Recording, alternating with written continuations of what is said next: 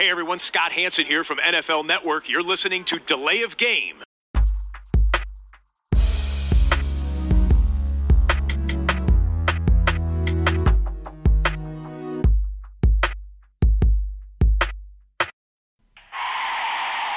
of game. Offense. Five yard penalty. Repeat down. Repeat down. Repeat down. Repeat down. Hallo, ihr hört Delay of Game, der Football Podcast. Wir melden uns mit Episode 139, wenn mein Zettel stimmt, an diesem Dienstagabend live aus der Messehalle 16 in Düsseldorf. Nee, stimmt gar nicht. Wir sitzen immer noch zu Hause natürlich. Aber wir sind heute wieder in voller Mannschaftsstärke. Das heißt, ich begrüße zum einen den Christian Grüß dich, hi. und natürlich auch den Max wieder. Hallo.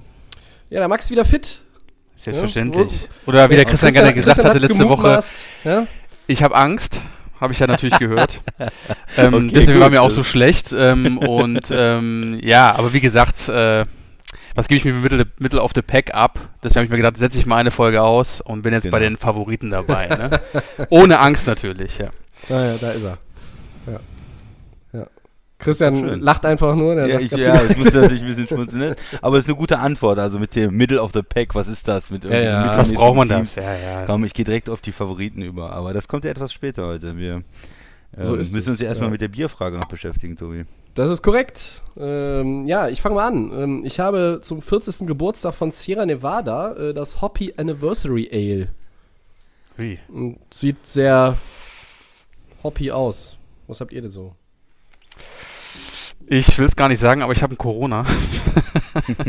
ähm, man muss auch trotzdem äh, diese Brauerei unterstützen, obwohl die natürlich jetzt nicht so gerade so einen guten Ruf haben, aber ich mag es und deswegen Corona. Ja, ich weiß gar nicht, ob denen das äh, richtig geschadet hatte. Keine Ahnung. Ja, wahrscheinlich, wahrscheinlich vielleicht sogar Wahrscheinlich nicht. einen Push gegeben, ja. Also wie viele Leute ich gesehen habe, ähm, die irgendwie so eine Corona-Flasche oder, oder so in ihrem äh, Status bei, bei WhatsApp oder so gepostet haben, das ist schon, schon nicht so wenige, ne? Ja, Ja. Ähm, ja, Ja. Christian. Ja, ich habe ein schönes Schlüssel hier aus äh, Düsseldorf. Schlüssel alt. Ja, der, da ist ja, der, der, irgendeiner muss ja den Local Player auch geben, Mm, wenn es ja. ums Bier äh, geht. Und dann testen wir mal. Ich hab noch meins gar nicht. So. Mhm. Prost. Ja, Prost, Prost. wunderbar. Ja, wir haben heute mal wieder Zahlen, Zahlen, Zahlen, Verträge, Verträge, Verträge und zufriedene Spieler. Ne? Mit neuen Verträgen sind die Spieler immer am zufriedensten. Das ist einfach ein Fakt. Fangen wir an. The People's Tight End, George Kittle, hat seinen neuen Deal bei den 49ers. Fünf Jahre, 75 Millionen Dollar, inklusive eines 18 Millionen Dollar Signing-Bonus. Der 26-Jährige wollte ja wie ein Wide Receiver bezahlt werden. Jetzt frage ich euch mal, Max und Christian, was sagt ihr denn nun zu seinem neuen Vertrag? Gerade auch im Hinblick auf das, wie er, wie er das vorher gerne gehabt hätte. Ja, das sagen ja immer viele Spieler, ne? Also es, äh, geht ja zurück äh, zu äh, Jimmy Graham, der ja damals angefangen hat und gesagt hat, er spielt eigentlich mehr wie ein äh, Wide Receiver, er möchte wie ein Wide Receiver bezahlt werden, er hätte gerne mh, auch diesen ähm, die- diesen, diesen Franchise-Tag damals als Wide Receiver bekommen. Und äh, da gibt es ja immer wieder Spieler, die das so ein bisschen in Frage stellen. Auch äh, Le'Veon Bell war ja jemand, der gerne als Wide Receiver lieber bezahlt wo, äh, we- werden ähm, würde oder äh, war, war auf jeden Fall. Er hat den Anspruch mal angemeldet, Versucht, er hat ja, den. Anspruch angemeldet, genau. Er hat ähm, diese, diese ja, Behauptung in den Raum gestellt. Und ähm, ja, Kittel, ich, er hat einen super Vertrag unterschrieben. Also das ist, finde ich schon, äh, kann man ja schon sagen. Er äh, ist jetzt ähm, absolut der bestbezahlte äh, Tight End. Er ähm, setzt den Markt da auch neu. Es gab eine lange Zeit ja da wenig Bewegung in dem Tight End Markt. Da war 10 Millionen, 10 Millionen, 12 Millionen. Da ist ja nicht viel passiert. Das Und lag er- aber auch daran, Christian, weil die Tight End Position einfach das auch Talent qualitativ nicht mehr so gut war, ja, oder? Schlecht, ja, das ja. ist richtig. Das ist richtig. Ähm, aber wenn man auch überlegt, wie ähm, der Salary Cap in den Jahren gestiegen ist, klar, du hast recht, es waren nicht so richtig die äh, Spieler da, die jetzt auch mal da einen neuen mm, ja, Meilenstein setzen konnten. Aber mm, ja, das ist ihm jetzt gelungen. Ne? Also da, er hat jetzt einen richtig, mm, einen richtig guten Deal ähm, mit, mit San Francisco äh, gemacht. Ich finde ihn aber auch für San Francisco okay, weil du willst diesen Spieler ja behalten. Du weißt, er ist der abs macht keinen absoluten Unterschied machen. Er ist einmal einer der besten Receiving Tight Ends zusammen mit Kelsey vielleicht noch Zach Ertz, der da irgendwie auch als dritter vielleicht drittbester Receiving Tight End in der Liga im Moment ist.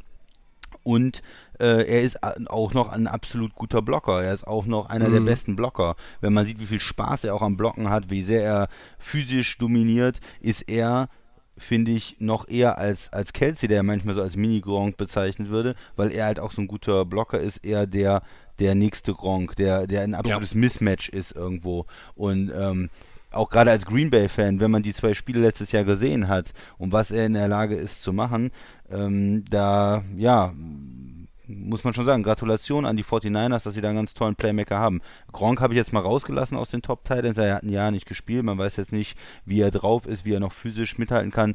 Wenn er so wieder spielen kann wie ähm, bei den Patriots, ist er natürlich auch noch dabei. Aber von den jüngeren Titans ist er in beiden Bereichen, äh, die es bei den Titans gibt, absoluter Top. Und ähm, ja, er hat jetzt mit dem neuen Vertrag 75 Millionen Dollar ja insgesamt. Ähm, ist es einfach äh, nochmal eine Riesenschippe drauf, was der äh, Austin Hooper da unterschrieben hat in Cleveland. Zu Recht. Und äh, ich finde es gut. Max, wie siehst du es? Ja, ähm, ich finde es gut, dass die 49ers da darauf reagiert haben, sich den Mann zu halten. Ähm, der ist ja quasi wie aus dem Boden geschossen über die letzten Jahre und hat sich wirklich, Christian hat es gesagt, ähm, zweitbester Tight End oder bester. Also es ist ja immer so ein Wechsel zwischen Kelsey und ähm, Kittel. Ähm, ich finde es gut. Also ist es natürlich auch für ihn natürlich ähm, eine gute Möglichkeit. Ähm, es geht auch natürlich auch um dieses Franchise-Tag-Thema, was natürlich in den, äh, in den nächsten Jahren auch passiert, also was auch passieren könnte in der nächsten Saison, dass er damit belegt wird. Das wäre für ihn finanziell natürlich schlechter. Die 49ers könnten ihn zweimal damit belegen. Ähm, so kann man dieser Situation aus dem Weg gehen. Das heißt, er kriegt seinen Vertrag, den er super ausgehandelt hat. Er ist der bestbezahlteste und das Franchise-Tag könnten die 49ers dann andersweitig verwerten. Das wäre, also, wie gesagt, ein Punkt, äh, der dann für beide, ähm, also seitens für die Organisation, für die Spieler einfach auch in die Karten spielt. Und er ist sein Geld wert. Also in diese Position, ihr habt es gesagt, das ist erst wieder jetzt so wieder im Kommen. Ne? So Tight Ends sind erst so, waren unterm Radar die letzten Jahre und jetzt sind sie immer mehr und die Verträge werden immer besser. Und ähm, ja, ähm, vollkommen richtig, ein, ein Wide Receiver Vertrag äh, ist er ist er einfach nicht. Er ist, er ist eigentlich so, sagen wir mal, in der Offense so der Nummer 1 Target, ganz klar. Er ist der Schlüsselspieler äh, in der Offense bei den 49ers. Ähm, das wird das auch das Argument gewesen sein, zu sagen, okay, ja, ich will als Wide Receiver bezahlt werden. Aber ist halt nicht so. Er ist, glaube ich, so Mittelmaß. Ich glaube, das orientiert sich der Vertrag so an Jarvis Landry und Brandon Cooks mhm. ähm, in dem Segment. Ähm, und ich glaube, da kann er echt zufrieden sein. Ähm, er muss halt, wie gesagt, es ist für ihn ein garantierter Vertrag. Ähm, man weiß nicht, ob er, ob er wirklich den, die, die Leistung halten kann, ob er nicht irgendwann verletzt ist und warum nicht einfach in den Sack jetzt zumachen. Er ist mit der Organisation zufrieden. Sie standen kurz vor dem Super Bowl. Das Team ist auch in den nächsten Jahren brandgefährlich und ich finde einfach, das ist ein guter Kompromiss und ähm, da kann er sich jetzt wirklich nicht beschweren. Tobi, deine Meinung? Ja, ich aus sportlicher Sicht natürlich. Äh exzellent und äh, für die 49ers ein wichtiger Baustein, der über Jahre jetzt äh, fest an sie gebunden ist. Ein, ein Spieler, um den man in der Offense viel bauen kann. Natürlich fängt es immer mit dem Quarterback an, aber ähm, jemanden zu haben, der natürlich so talentiert ist auf einer Position wie Tight End, das ist sehr, sehr wertvoll. Du hast ihn als, als wie ihr schon beschrieben habt, als Top-Blocker, du hast ihn als, als Top-Passempfänger und du brauchst vielleicht ja auch nicht immer die Go-To-Receiver von ganz hohem Format, ähm, wenn du so ein Tight End hast. Ja, also A, natürlich, ähm, andere Teams bezahlen ihrem Tight End 2 Millionen im Jahr, haben dafür aber vielleicht einen Michael Thomas ja, oder einen äh, Julio Jones. Ähm, äh, hier machen jetzt die Niners äh, aus meiner Sicht alles richtig. Da kommt gar keine Diskussion auf, dass George Kittle vielleicht in einem oder zwei Jahren irgendwo sagt, oh, jetzt ist es immer noch den neuen Deal nicht durch oder ich will jetzt lieber woanders hin und ich klar, das kann irgendwann mal ein paar Jahre noch kommen, aber ich finde das einfach eine gute Aktion. Ähm, wenn man sich das auch noch mal ein bisschen mit den Zahlen anguckt, mehr als 2400 Receiving Yards in den vergangenen beiden Saisons, jeweils fünf Touchdowns und seine 2945 in den ersten drei Saisons sind ein NFL-Rekord.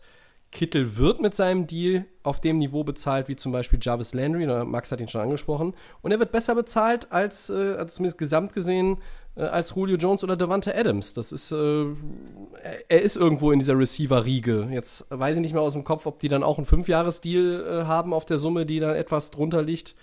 Ähm, aber ja, ich finde ähm, gute finanzielle Entscheidung auch von den Niners. Der ist sein Geld wert. Man ist jetzt vielleicht hier nicht irgendwo in die Richtung gegangen, dass man ihm, weiß ich nicht, 18 Millionen im Jahr gibt. Äh, das fände ich persönlich dann auch zu viel.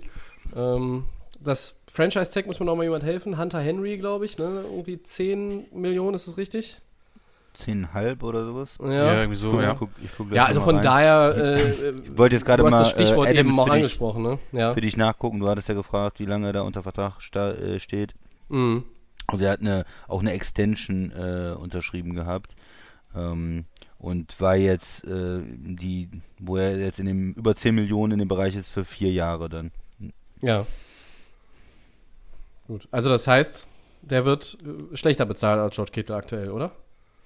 Mm, Der wird jetzt äh, in diesem Jahr äh, in, in 2020 mit 16 Millionen bezahlt und Okay, nächstes Jahr auch nochmal 16 Millionen. Aber wenn Ja. du jetzt natürlich das Ganze, auch die letzten Jahre davor äh, mit in Betracht ziehst, war der Mhm. Contract insgesamt ähm, schwächer. Ich glaube, ich hatte da irgendwas äh, 58, aber glaube ich auf vier Jahre Mhm, irgendwie. Genau. Ja, gut. Aber äh, das heißt, er ist ja tatsächlich jetzt auch irgendwo in dieser Wide Receiver Riege gelandet. Äh, das bist du als Tight End dann natürlich irgendwo immer, aber äh, er hat eine, äh, ja, da eine Grenze jetzt durchbrochen für die Tight Ends erst einmal. Ähm, und er, er bekommt Receiver Money in meinen Augen. Ist es Receiver Money, ja? Dass du jetzt nicht bezahlt wirst wie Amari Cooper oder Michael Thomas ähm, oder Odell Beckham, das sind die äh, vom Value her mit den höchsten Verträgen, ist irgendwo auch logisch. Aber ähm, ich meine, ich gucke mir den Brandon Cooks Vertrag an, ne? Der hat 81 Millionen Dollar äh, für fünf Jahre. Da kann ich sagen, da ist doch George Kittle besser. Ne? Ich kann auch mir Jarvis Landry angucken und sagen, äh, argumentieren, da ist George Kittle besser. Also von Auf daher, von daher ähm, haben die 49ers da unheimlich gut abgeschnitten, aus meiner Sicht. Und da kann ich nur sagen, Glückwunsch. Ja, aber ich finde, irgendwo ist der, der Vertrag fair. Ne? Auf der einen Seite hat Genau. man dieses Jahr, er muss auf jeden Fall der höchstbezahlte Tight End werden. Er ist jung, er Das, ist dynamisch. das stand ja auch nicht, das stand ja auch nicht Äh, in es- Frage. Genau, oder? es ist nicht in Frage. Es muss auch mal mit dem was passieren, ne? wie du auch gesagt hast. Es waren jetzt nicht so gute Tight Ends, die ähm, Free Agent geworden sind oder so, aber jetzt ist da mal einer. Da muss der muss auch mal der, ähm, wenn man das vergleicht mit anderen Positionen, vor allem Quarterback, äh, Wide Receiver, ähm, Linemans und und so weiter, da muss sich der Markt da auch mal bewegen, damit das wieder passt, wenn andere 25, 30 Millionen äh, verdienen. Finde ich auf jeden Fall. Auf der anderen Seite, äh, wie du auch gesagt hast, es ist, nie, es, geht, es ist nicht abstrus. Es ist nicht irgendwie 18 Millionen, 20 Millionen, 22 Millionen, Wide Receiver, Top Money, äh, Top Pass Rusher Money, sondern ich finde, es, es passt gut irgendwo rein. Ja, also Mhm. es ist natürlich erstmal für Außenstehende natürlich immer noch viel. Aber insgesamt in der NFL finde ich es gut. Aber die 49er sind auch bereit, das muss man auch sagen von der Organisation. Die sind jetzt nicht so eine Organisation, die nur aufs Sparen aus ist. Es gibt ja so ein paar Teams, die ein bisschen vorsichtiger sind mit Verträgen. 49ers, die haben, haben ja auch diesen äh, Garoppolo-Deal gemacht, die haben äh, den ähm, Use-Check-Deal gemacht und äh, also die, wenn die von Spielern überzeugt sind, dann geben die auch Geld aus und versuchen dann früh ähm, einen Vertrag zu machen, einen langfristigen Vertrag und dann vielleicht am Ende, dass sich der äh, über die über die Laufzeit dann auszahlt, aber durchaus auch mit ähm, Top-Jahresgehältern oder relativ Mhm. hohen Jahresgehältern für die ähm, jeweiligen Spieler dann. Max, hast du noch was zu Mr. Kittel? Nee, also Aber- das alles gut zusammengefasst, aber er ist einfach, ich, ihr habt es vollkommen recht, er ist einfach im Moment ein absoluter Franchise-Spieler, er strahlt alles das wieder und ich finde, da kann man einfach auch nicht lange überlegen als Franchise ähm, zu sagen, den will ich nicht irgendwie glücklich machen und auch den Agenten von ihm und das ist einfach Er repräsentiert auch das Team gut nach außen, oder? Definitiv ja. Also wenn man ja überlegt, ähm, Tobi, du warst ja live vor Ort ähm, in Miami noch dieses Jahr äh, beim Super Bowl, beim Auftakt. Ich habe, wie gesagt, Bilder, ähm, die gesehen worden sind. Er hat sehr viel Aufmerksamkeit auf sich gezogen. Ja. Er hat sehr viel auch mit den Spielern äh, der, der Chiefs, auch mit Travis Kelsey, viele Aufnahmen gemacht. Ähm, also das ist wirklich so ein, das ist so wie so eine Art Vorbild für junge, für junge äh, Fans in, bei den 49ers, äh, die äh, da aufschauen können und da, das ist ganz klar, mit dem Mann verkaufst du Trikots, mit dem Mann verkaufst du Merchandise und warum den einfach nicht in dieser Franchise weiterentwickeln und deswegen der Vertrag. Ja, er ist wirklich auch ein, ein, ein, vom Charakter her ein idealer Repräsentant für eine stolze Franchise wie die 49ers, weil ähm, er ist offen, aber auch bodenständig und ähm, das passt dann auch einfach ganz gut zu dem Team. Und ja, also ein, ein Star über die nächsten Jahre hinweg. Ja. Kein Zweifel. Und was, was wir, glaube ich, alle gut finden, ist diese, auch diese Arbeit der 49ers, muss man nochmal loben als Organisation, auch keine Unruhe aufkommen zu lassen. Ne? Du warst jetzt Mhm. äh, im, im Super Bowl, du hast zwar auch äh, schwere Entscheidungen getroffen, ja, DeForest Buckner abgegeben zum Beispiel, weil du gesagt hast, okay, so viele Leute können wir dann doch nicht bezahlen, auch in der D-Line, wir setzen andere Prioritäten, aber auf der anderen Seite dem Team auch wieder zeigen, hey, wenn wir von dir hundertprozentig überzeugt sind, äh, dann bezahlen wir dich auch gut und äh, dann bist du auch langfristig hier Teil der Organisation, kein Mhm. Holdout und so weiter, kein ne, Franchise-Tag, also diese, diese Sachen, die man vermeiden will als Organisation auch. Genau, frühzeitig. Da Ja. gar Props keine Zweifel 49ers. aufgekommen. Ja, Daumen hoch, kann man nur sagen. Ja, gut. Dann gehen wir einen weiter. Bleiben in der Tight-End-Riege. Wer, wer möchte denn? Ich mach mal weiter. Auch die Chiefs fackeln bei ihrem Tight End nicht lange. Travis Kelsey verlängert um vier Jahre, kassiert dafür z- 57,2 Millionen Dollar. Davon sind 28 Millionen garantiert. Unsere Meinung. Christian, starte doch mal. Wir haben ihn ja schon kurz erwähnt, Travis Kelsey. Deine Meinung? Ja, Kelsey ist ja der Nächste, der einen Vertrag einen neuen gebraucht hat oder der eigentlich ähm, ja, da fällig war. Und er kommt äh, aus meiner Sicht jetzt, äh, wenn ich jetzt aus der Sicht des Spielers gucke, ähm, kommt er nicht ganz ähm, an den, an den Kittels Vertrag ran. Also ähm, manchmal ist es ja so, man hätte jetzt erwartet, oh, der, der unterschreibt dann als zweites und unterschreibt genauso für genauso viel oder für irgendwie noch ähm, 100.000 Dollar mehr oder sowas. Aber er ist ja, ähm, er ist ja äh, vo- drunter vom, äh, vom jährlichen äh, Wert auf 14 Millionen. Und da muss man sich auch den Vertrag angucken. Ist ja eine Extension dann. Und äh, er ist jetzt äh, bis 2025 an die Chiefs gebunden. Und der Hauptteil des Geldes fließt auch erst in 23, 24, 25.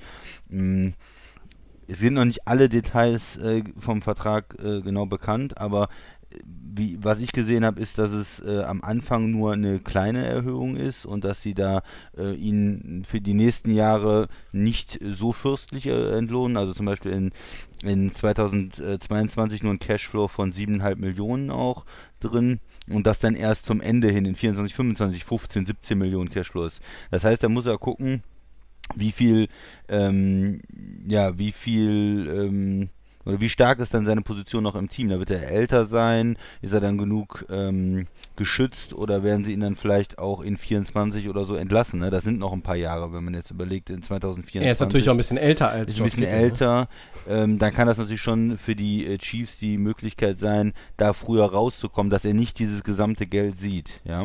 Aber auf der anderen Seite, er hat jetzt erstmal einen langfristigen Vertrag bei den Chiefs. Ähm, er wird ein bisschen besser bezahlt jetzt und er hat äh, Sicherheit für die nächsten Jahre. Zumindest äh, 2020, 2021, 2022 wird er sicherlich äh, sicher bei den Chiefs sein. Und äh, von daher ist es jetzt für ihn auch nicht schlecht. Ja, das will ich nicht sagen.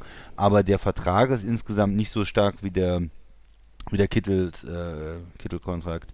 Und ähm, für Kansas City ist es eigentlich eine super einfache Entscheidung. Er ist auch ein mega Playmaker im Moment noch. Äh, sie haben jetzt da im Team die, die Baustellen geschlossen. Sie haben ja Jones auch ver, ähm, langfristig verpflichtet. Ähm, sie haben ähm, Patrick Mahomes diesen Vertrag äh, gegeben und können jetzt einfach weiter auf Trophäenjagd gehen und haben sich aber nicht alles verbaut, haben jetzt da keinen Schwachsinnsvertrag gemacht, sondern können da ganz genau gucken, naja, wenn die Performance in 23, 24 nicht mehr so ist, dann kann man da vielleicht ähm, nochmal über den Vertrag sprechen, auch die, die Werte ein bisschen äh, runternehmen, vielleicht dann ähm, äh, wird er dann auch für, für weniger spielen oder er wird dann vielleicht auch irgendwann in 2023, 2024 entlassen und sieht dann nicht äh, den vollen Vertrag. Also aus meiner Sicht sehr gut von Kansas City wieder, sehr gut gemacht und für Kelsey okay, ähm, aber es ist jetzt nicht so ein, ähm, ja, ein, ein Vertrag, der den Markt irgendwo verschiebt. Ne? Das hat vorher Kittles gemacht und, und Kelsey ist dann da irgendwo mit reingesprungen, aber der Vertrag ähm, ist sicherlich ein bisschen schwächer zu bewerten insgesamt, vor allen Dingen, wenn man sich so die Verteilung ähm, des Geldes ansieht, den Cashflow ansieht. ja, zu dem Vertrag ist, glaube ich, alles gesagt. Ähm, was mich, ich finde es auch gut für, für, die Chiefs, dass sie äh, da jetzt Ruhe im Karton haben. Kelsey weiß jetzt auch, woran er ist. Ähm, der wird auch nicht am Hungertuch nagen, selbst wenn er nicht auf dem Niveau bezahlt wird wie George Kittle. Aber ähm, den Spielern der Chiefs hat man ja auch so ein bisschen jetzt immer wieder. Wir hatten das letzte Woche mal, ne? Also, da klar haben wir zu Recht gesagt, Sammy Watkins wäre jetzt auch nicht die, was waren es, Christian, 13, 14 Millionen eigentlich wert gewesen. Ja. Äh, so gut ist der nicht. Aber er hat gesagt, Happy Place und ich äh, nehme den, den Paycut auch in Kauf weil äh, hier kann man ja was gewinnen und hier funktioniert alles super gut.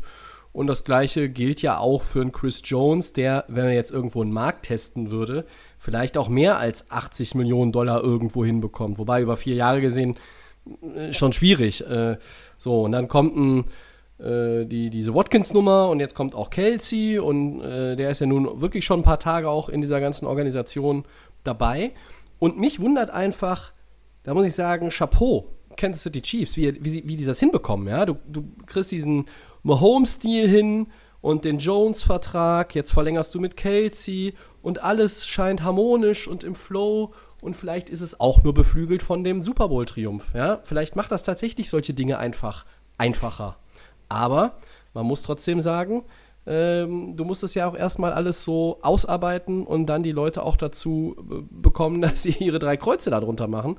Und von daher ähm, ja, Respekt von mir für die Chiefs, weil sie es geschafft haben, äh, wirklich ohne großes Trara drei absolute Topspieler, ähm, darunter vielleicht den besten Offensivspieler der NFL, langfristig zu binden. Max? Ähm, ich denke mal, das Klima innerhalb des Teams und auch der Organisation ist wirklich vorzüglich, sage ich mal. Es muss ja wirklich so sein, weil wir haben ja gesagt, Kelsey ist der beste ähm, ähm, Tight End. Ich habe jetzt nur gesehen hier die letzten äh, drei Saisons über 1000 Receiving Yards von dem Mann. Das ist beeindruckend. Auch das mit, er ist schon 30 und ähm, mhm. ich glaube, das wird auch irgendwo jetzt nicht abbrechen, auch die nächsten, nächsten Jahre. Und ähm, das ist eine ganz, ganz ich stimme dir vollkommen zu, Tobi, dass es wirklich der Super Bowl-Triumph ähm, ist auf jeden Fall, dass es nach so einer langen Zeit in Kansas jetzt endlich passiert ist.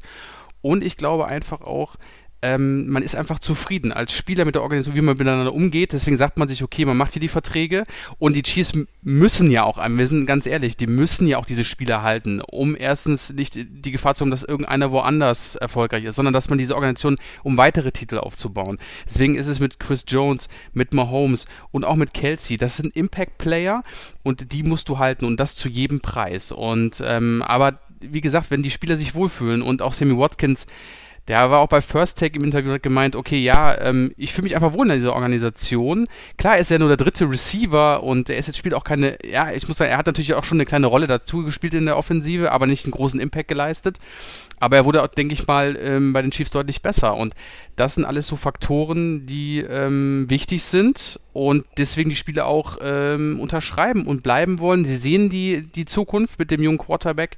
Da sind ja. noch ein, zwei, drei, vier Titel möglich. Und ähm, wenn, wenn, wenn Head Coach, wenn General Manager und auch der ganze Coaching-Staff oder auch die anderen Leute, die da noch mitarbeiten, Harmonie ausfinden, warum nicht? Und ähm, deswegen äh, Kelsey, mega Mann, geiler Vertrag, trotz natürlich ein bisschen weniger als jetzt ähm, Kittel. Aber ähm, geilen Job, was die Chiefs da machen. Und mit sowas, mit so Statements bleibst du einfach gefährlich und ähm, kannst jedes Jahr einen Super Bowl holen. Ja, und du hast gesagt, um jeden Preis halten. Und genau das müssen sie ja gar nicht. Hm? Es ist ja nicht um jeden Preis. Ja, richtig. Aber trotzdem ist es natürlich immer wichtig, irgendwo solche Spiele auch glücklich zu machen, aber auch zu schauen als Franchise, okay, übernehmen wir uns nicht. Und deswegen sage ich, das, das ist einfach, was man einfach so hört, ähm, interviewmäßig, ähm, ist das einfach ein, ein geiles Feeling, glaube ich, im Moment äh, bei den Chiefs Football zu spielen. Und ja. Ähm, ja, das sind alles so kleine Gründe, die einfach da mit reinspielen, ja. Wir können ja eine kleine Umfrage einstreuen. Also ich meine, wenn ich euch drei, drei Millionen, ja, ja, gerne gleich. Wenn euch drei Millionen geboten wird, äh, um irgendwo, also drei Millionen x-beliebige Positionen für die Chiefs zu spielen, äh, oder 3,75 Millionen bei den Jets, so, wo ja, unterschreibt das, ihr? Das, die Frage brauchst du halt nicht stellen, ne? Ja, äh, ich nehme die also, 3,75 bei den Jets. Ja? Achso, weil du, weil du da Defensive Player of the Year werden kannst, Christian, oder was? Ja, auf jeden Fall, weil ich da der Star der Organisation bin.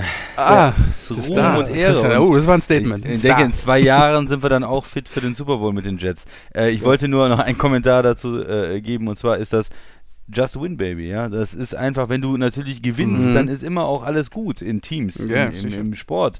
Dann ist auch äh, ist der Erfolg da, äh, wenn du erfolgreich bist und die Tore machst, ja, beim Fußball oder ob du die Punkte machst dann beim, beim Football, dann sind alle happy und du hast Erfolg, du hast den Super Bowl gewonnen, der Coach ist der Beste, der Quarterback ist der Beste, alle sind happy. Aber ich wollte nur noch zu bedenken geben, äh, ich be- glaube auch, dass Kansas City eine super Organisation ist, genauso wie New England und, und ähm, die Niners. Da gibt es schon ähm, Unterschiede auch zu anderen Organisationen in der NFL. Aber, es Aber? hilft natürlich auch, ja, wenn man so eine, wenn man so einen Lauf hat und so eine gute Saison, da sind auch alle Spieler happy und dann sagt auch der eine oder andere, ach komm, bevor ich Mhm. jetzt da äh, 500.000 bei den Jets mehr äh, verdiene, da stimme ich euch ja zu, dann sagt der eine oder andere Spieler, komm, ich bin, ich bin doch hier zufrieden, ich gehe doch hier hin. Aber ich wollte nur sagen, ähm, es geht auch schnell immer. Also es kann auch in einem halben Jahr sein, dass wir sagen, was ist los mit den Chiefs, die Krise bei den Chiefs. Es ist irgendeine Verletzung, es ist irgendwie ein Probleme mit dem Coach, es gibt irgendwie in ein, zwei Jahren Spieler, die unzufrieden sind, weil man ja da nicht den Erfolg hat oder doch einen, der ein oder andere nicht bezahlt werden kann oder ähm, ja, es Verstimmungen gibt. Also das Alles ist immer, möglich. Ne, vor, vor zwei Jahren hat man auch über die Rams gesagt, äh, was ist das für ein tolles Team und die Offense und der Coach und der Quarterback und der Running Back und die sind alle happy und toll und äh, alle Signings sind gut. Ich will jetzt nicht wieder auf den Rams rumhaken, Tobi. Ja? Nur, ich meine nur, das geht dann relativ schnell. Man darf das auch Ja, nicht zu. Brandon Cooks zu- ist weg, Todd Gurley ist weg, äh, der Quarterback ist nicht nach vorne gekommen in seiner Entwicklung bisher und der Coach war letztes Jahr so ein bisschen auch mit seinem Latein am Ende, ne? Ja, man man hat dann vielleicht auch manche Sachen ein bisschen zu positiv gesehen und sieht dann jetzt vielleicht auch bei den Rams zum Beispiel manche Sachen ein bisschen zu negativ. Ich vielleicht auch, aber äh, so sieht man vielleicht auch bei den äh, Chiefs im Moment auch alles so ein bisschen durch die rosarote Brille beim Super Bowl Champion. In der NFL, was noch schwerer ist, als den Super Bowl zu gewinnen, ist dieses kontinuierliche Erfolg haben. Ne? Das haben in Mhm. den letzten Jahren eigentlich nur New England geschafft, immer wieder in den Super Bowl, immer wieder den Super Bowl zu gewinnen, mit unterschiedlichen Spielern, ähm, nach verschiedenen Jahren, wo es auch nicht so lief. Und ähm, das müssen auch die Chiefs erstmal beweisen, dass sie eine Dynastie sind, dass sie ähm, ja auch die nächsten Jahre Erfolg haben und dass das nicht ein, Ja. ein Super Bowl-Gewinn war und die nächsten zehn Jahre laufen sie hinterher. Ich habe hohe Hoffnung. Kann man sich nicht vorstellen, Ne? aber du kann, natürlich hat man es immer im, im Ja. Kopf, aber jetzt ist es irgendwie hier High Praise und alles Hurra, Hurra und alles weitere muss man dann abwarten. Aber so ist es im Sport. Äh, Prognosen kann man geben, aber äh, natürlich muss auch immer irgendwo mit einbeziehen in die Überlegungen, dass es sich in die andere Richtung entwickelt. Das ist, äh, so ist es. Ne? Gut. Dann machen wir mit der dritten Headline des Abends weiter. Christian, bitte. Ja, die Bills haben den Vertrag mit Head Coach Sean McDermott, der in Buffalo in seinen ersten drei Saisons schon zweimal die Playoffs erreicht hat, bis 2025 verlängert. Wie bewertet ihr den Deal und wie gut ist McDermott als Coach? Max. Ist er gut? Ja, ich finde ihn echt ganz gut. Also der hat es ja wirklich geschafft nach einer langen Durststrecke 2017, wir haben es ja kurz in der Headline drin stehen gehabt, ähm, dass er ja 2017 und 2019 die Playoffs erreicht hat. Ähm, man hat gesehen, mit diesem Mann, äh, da passiert was. Ich glaube, die Organisation selber, habe ich gelesen, ist mit ihm sehr zufrieden. Die waren schon damals begeistert, als sie ihn als Headcoach eingestellt hatten, haben von seiner äh, Coach-Mentalität, von seiner Einstellung, was Football Mhm. angeht, für seine Leidenschaft. Und ich denke mal, das ist die richtige Entscheidung, weil ähm, man muss natürlich auch als äh, Divisionsgegner die Bills da auch ein bisschen hervorheben und sagen, das ist gut gelaufen über die letzten Jahre. Das war ein bisschen unglücklich letztes Jahr in den Playoffs. Äh, das war einfach Josh Allen nicht in der in der Performance, äh, was er eigentlich, denke ich, kann, was er auch in der Saison gezeigt hat. Und aber der Coach ist auf dem richtigen Weg mit dem Team. Ähm, die Bills bleiben weiterhin stark und ähm, wenn das doch alles passt, warum nicht verlängern? Und der, äh, deswegen finde ich vier Jahre optimal. Da kann man das Team noch weiter nach vorne bringen, ähm, das noch verbessern. Und ja, guter, guter äh, Deal für beide Seiten, würde ich sagen. Tobi. Ja, das sehe ich ganz genauso. Ähm, McDermott hat da wirklich in kurzer Zeit eine neue und auch funktionierende Kultur geschaffen in Buffalo. Also, ähm, es haben sich viele Leute versucht und keiner hat es geschafft, diesen Playoff-Drought zu beenden. Ihm ist das gelungen. Und ähm, ja, das machst du nicht im Vorbeigehen, ne? Zumal es ja auch jetzt nicht gerade eine Division ist, die man hin und wieder mal einfach vom Baum pflücken kann. Denn die Patriots haben die Nummer die letzten 20 Jahre dominiert. Und dann äh, sich da irgendwo in diesem Race zu behaupten, Wildcard-Spot, ja, also da muss ich auch schon sagen, äh, richtig gute Arbeit, die McDermott leistet. Er wirkte auf mich anfangs so ein bisschen, wie soll ich sagen, so ein wie so ein Drill-Instructor. Ich habe mit dem Christian, glaube ich, ein Buffalo-Spiel geguckt und dann habe ich gesagt, der wirkt auf mich wie so ein Typ, der morgens um, um 0400 wie beim Militär äh, Ja, zu den Liegestützen, ne, die aus, der, äh, aus ihrem Feldbetten da im, im Trainingscamp irgendwie rausquält. Aber, Entschuldigung, ich finde den, find den Typen einfach klasse. Ähm, der passt gut zu dieser Franchise und ähm, ich fand diesen einen Satz von Bills Ownerin, Ownerin, Entschuldigung, Kim Pegula ganz gut. Er hat gesagt, sein Auftritt auf und neben dem Platz ist seriös und transparent. Genau das möchte ein Owner sehen. Und das fasst es ja ganz gut zusammen. Ja? Also, äh, der muss jetzt nicht zu Dancing with the Stars gehen äh, und der muss aber auch nicht irgendwelche ähm, internen Problemchen, die es ja immer und überall mal bei, bei Teams gibt, äh, in der Öffentlichkeit ausschlachten. Da gab es auch schon ganz andere Coaches und äh, die gab es auch schon in Buffalo sicherlich. Und von daher, alles gut. Ja, ich würde ja gerne Kontroverse draus machen, aber er ist einfach auch gut als Coach. Äh, Buffalo ist ähm, sonst äh, davor ja eine, eine Franchise gewesen, die es schwer hatte und die ähm, ja von der Kultur her, ihr habt es gesagt, aber auch vom Talent her nicht wirklich da war. Und bei ihm hat man das Gefühl, zumindest ist es alles im Griff. Äh, die Defense ist stark, er ist sehr, ähm, da ist eine solides Team, Mhm. das in die richtige Richtung geht. Ähm, und ja, die große Frage wird sein, wie weit man den Quarterback entwickeln kann. Mhm. Das werden wir vielleicht später noch ein bisschen diskutieren, aber ja, als Coach, äh, ich halte ihn auch für einen guten Coach. Und ich Ja. würde ihn auch behalten und deswegen ähm, sind auch, glaube ich, alle Bills-Fans froh, dass sie ihn haben und mit zwei Playoffs-Teilnahmen schon da hat er ja auch die Erwartungen bis jetzt absolut erfüllt. Ja. Also der Grundstein ist gelegt in Buffalo, um wirklich die nächsten Jahre ähm, auch konkurrenzfähig zu bleiben. Ähm, Sean McDermott ist da der richtige Mann am Ruder. Und äh, jeder sucht ja so den richtigen Coach, mit dem man auch mal einfach jahrelang zusammenarbeiten kann. Ähm, Ob es dann so, ein, so eine Antwort wie Mike Tomlin ist, sage ich mal, der ja, der ist ja gefühlt schon so lange ähm, Headcoach in Pittsburgh, wie es den Podcast gibt. Nein, schon ge gefühlt fünfmal so lange. Ähm, ja, also McDermott, Gratulation äh, an beide Seiten. Äh, wir haben ja heute viel zu gratulieren, auch wenn der Christian den, äh, den Deal äh, sicherlich bei Kittel besser fand. Aber grundsätzlich muss man ja sagen, zwei zufriedene Tight Ends und auch ein zufriedener Headcoach. Äh, und in Buffalo auch noch zufriedene Besitzerin. Was will man mehr? So, eine Headline haben wir noch. Max, bitteschön. Mal gute Nachrichten aus Washington. Äh, Quarterback Alex, Alex Smith darf wieder im vollen Umfang am Training teilnehmen. Tobi, ich glaube, du wolltest uns mal kurz dazu was erläutern. Ja, Leg doch ich mal hab- los. habe ein paar pathetische Worte in eine Kurzansprache vorbereitet. Genau. Äh, man muss sie nicht gut finden, aber ich, mir war irgendwie danach. Also, ja. Ähm, 21 Monate Leiden, äh, Karriere und Leben in Gefahr. Ähm, Für mich, glaube ich, kaum vorstellbare Schmerzen, die dieser Mensch da ähm, erlebt hat. Und halt auch viele Zweifel. Und Alex Smith hat einen Weg hinter sich, den die meisten Profisportler nicht geschafft hätten. Ähm, sicherlich, weil auch die Konstitution irgendwo eine andere gewesen wäre und man gesagt hätte, okay, äh, nee, also du kriegst auf, auf keinen Fall mehr grünes Licht. Er hat es bekommen. Ganz tolle Geschichte. Ähm, er ist wieder zurück im Training. Und ich zolle ihm dafür einfach Respekt. Äh, Chapeau. Ja? Wie auch immer der weitere Verlauf seiner Karriere aussieht. Ob er nochmal Starter wird oder nicht, ob er Backup oder Third String Quarterback wird. Ähm, Smith hat uns etwas gezeigt, finde ich. Und das heißt niemals aufgeben. Ähm, und wenn ich sage, 2020 ist ein Scheißjahr und viele, die uns hören, würden da, glaube ich, nicht widersprechen. Ähm, ja, Corona, Fragezeichen. Ich glaube, dieser Typ lacht Corona angesichts seiner vergangenen 21 Monate einfach nur aus. Äh, und ich finde Smith inspiriert. Er zeigt, dass es immer weitergehen kann, wenn man an sich kämpft und an das glaubt, was man tut. Und alleine dafür und für diesen Weg, den er hinter sich hat, hat er aus meiner Sicht zumindest noch, also mindestens noch einen Pass in einem Regular Season Game auf dem Spielfeld verdient. Ja, und selbst wenn er nicht mehr äh, langfristig irgendwo auf dem Niveau mitspielen kann, auch weil er dann schon 36 ist.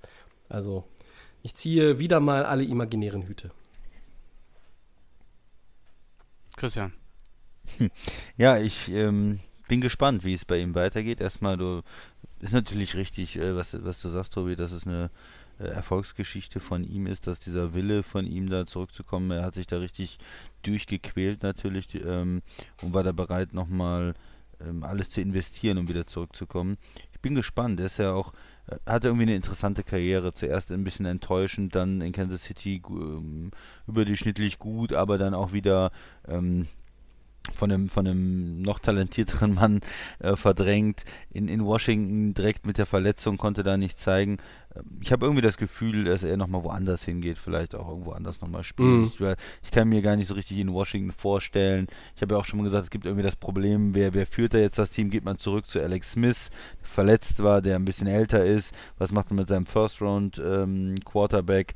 Äh, Vielleicht, vielleicht geht er auch wirklich nochmal woanders hin und macht da den Backup und kommt vielleicht für ein paar ähm, entscheidende Spiele nochmal rein, auch mit ähm, 36, 37, 38 als, ähm, als Backup und vielleicht sehen wir ihn sogar nochmal in den Playoffs. Ich weiß Mhm. es nicht. Ja. Mm, Kann natürlich auch sein, dass er nach der Saison ähm, in Ruhestand geht. Ist immer schwer einzuschätzen, wie so eine Ver Verletzung wirkt. Aber ich würde mir irgendwie wünschen für ihn, dass die Karriere nicht bei den Redskins, oh, jetzt habe ich es gesagt, bei dem Washington Football Team endet. Äh, aber vielleicht, Max, kann er in den nächsten Wochen und Monaten nochmal ein bisschen Mentor für Dwayne Haskins spielen, oder?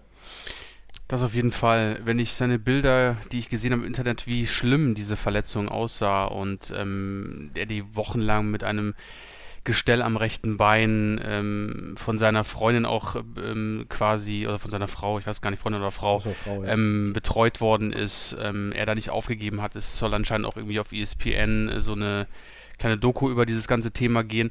Also es ist, Tobi, ich stimme dir bei deinen Worten vollkommen zu. Das ist ähm, Wahnsinn. Ähm, wenn man das sieht im Internet, was das für Bilder sind, wie ich schon gesagt habe, dann kann man das sich einfach unfassbar vorstellen, dass das überhaupt nochmal stattfindet. Weil für mich war das einfach für mich das Karriereende. Und ähm, jetzt gerade zu deiner Frage als Mentor für Dwayne Haskins vollkommen richtig. Der Mann hat Erfahrung, der Christian hat es gesagt, äh, erfolgreich bei den Chiefs gewesen. Ähm, dann war es, wie gesagt, kurz bei den, äh, beim Washington Football Team.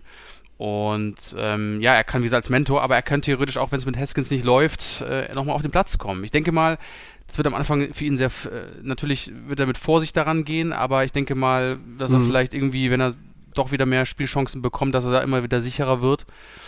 Ähm, aber äh, ja, also Respekt an den Mann, äh, wie man äh, als, äh, als, als Spieler da wieder hochkommt und die Motivation nicht verliert. Und das sollten die Reds, äh, Entschuldigung, Ja, sollte Washington, äh, sollte Washington ganz hoch anrechnen. Wir brauchen einen neuen Namen für dieses Ja, es Team, wird Zeit, also. ja, es wird Zeit, genau. Ähm, äh, ganz hoch anrechnen und ähm, dem Mann irgendwie noch die Möglichkeit geben. Oder wie der Christian auch meinte, vielleicht bei einem anderen Team, äh, dass man vielleicht da noch irgendwie das Karriereende Ja, ausklingen lassen als kann als, als Backup, Backup oder was auch immer. Ja. Ja. Ja. Also äh, große Leistung an den, äh, an den Quarterback. Ja, ich stimme dem Christian übrigens zu. Vielleicht hat er auch verdient, irgendwo anders nochmal das letzte Kapitel, wirklich das allerletzte Kapitel dann zu schreiben. Christian, ähm, wir brauchen einen neuen Namen, sagst du gerade. Hast du einen Vorschlag Ja, eigentlich noch, einen ähm, aktuellen? Wash, äh, Washington Wurstköpfe vielleicht, so wie sie in den Okay. letzten Jahren gespielt haben. Ja, ja. Ich weiß nicht, ob das äh, ist natürlich, äh, vielleicht, vielleicht müsstet ihr einen englischen Namen überlegen. Gut, brauchen wir vielleicht irgendwas. Warriors habe ich schon gehört, aber das ist Ja. eigentlich bei dem Team nicht so, nicht so wirklich zu sehen. Tja. Ja, leider. Gut, Gut. Ähm, das ist dann wieder eine Geschichte für einen anderen Tag. Wenn keiner mehr was zu Alex Smith hat, äh, schließen wir die Headlines für heute. Wir haben nach langer, langer Zeit wirklich natürlich auch mal wieder vier, äh, aber die hatten es auch alle verdient, ganz oben zu stehen. Und aus diesem Grund nehmen wir jetzt das Zwischensegment heute raus. Also wir nehmen es nicht jetzt raus, wir haben es schon gestern in der Planung natürlich rausgenommen. Das klingt jetzt so ein bisschen irritierend und gehen direkt weiter zu unserer Season Preview. Heute äh, der dritte Teil. Das sind die AFC-Favoriten, die wir haben. Ähm, ihr kennt das. In sechs Teilen blicken wir auf die neue Saison voraus. Drei Blöcke je Conference, die Playoff-Kandidaten und das Middle of the Pack hatten wir schon. Äh, nee, die Außenseiter und Middle of the Pack hatten wir schon natürlich, Entschuldigung. Und dann kommen wir heute zu den Playoff-Kandidaten in der AFC. Und ähm, ja, wir haben sechs Teams uns rausgepickt. Ihr wisst, Es gibt in der neuen Saison Playoff-Format angepasst, sieben Playoff-Teams. Deshalb habe ich ja letzte Woche schon so ein bisschen entschuldigend die Patriots in diese Richtung geschoben.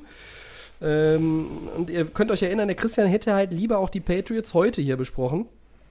Äh, der Max und ich hatten sie zu den ähm, Middle of the Pack Teams gepackt. Aber dafür haben sowohl der Max als auch ich jeweils ein Team heute hier bei den Favoriten, was wir eigentlich nicht unbedingt selber oder für das wir nicht gestimmt haben. Aber dazu gleich mehr, wenn wir dann entsprechend bei den Teams sind.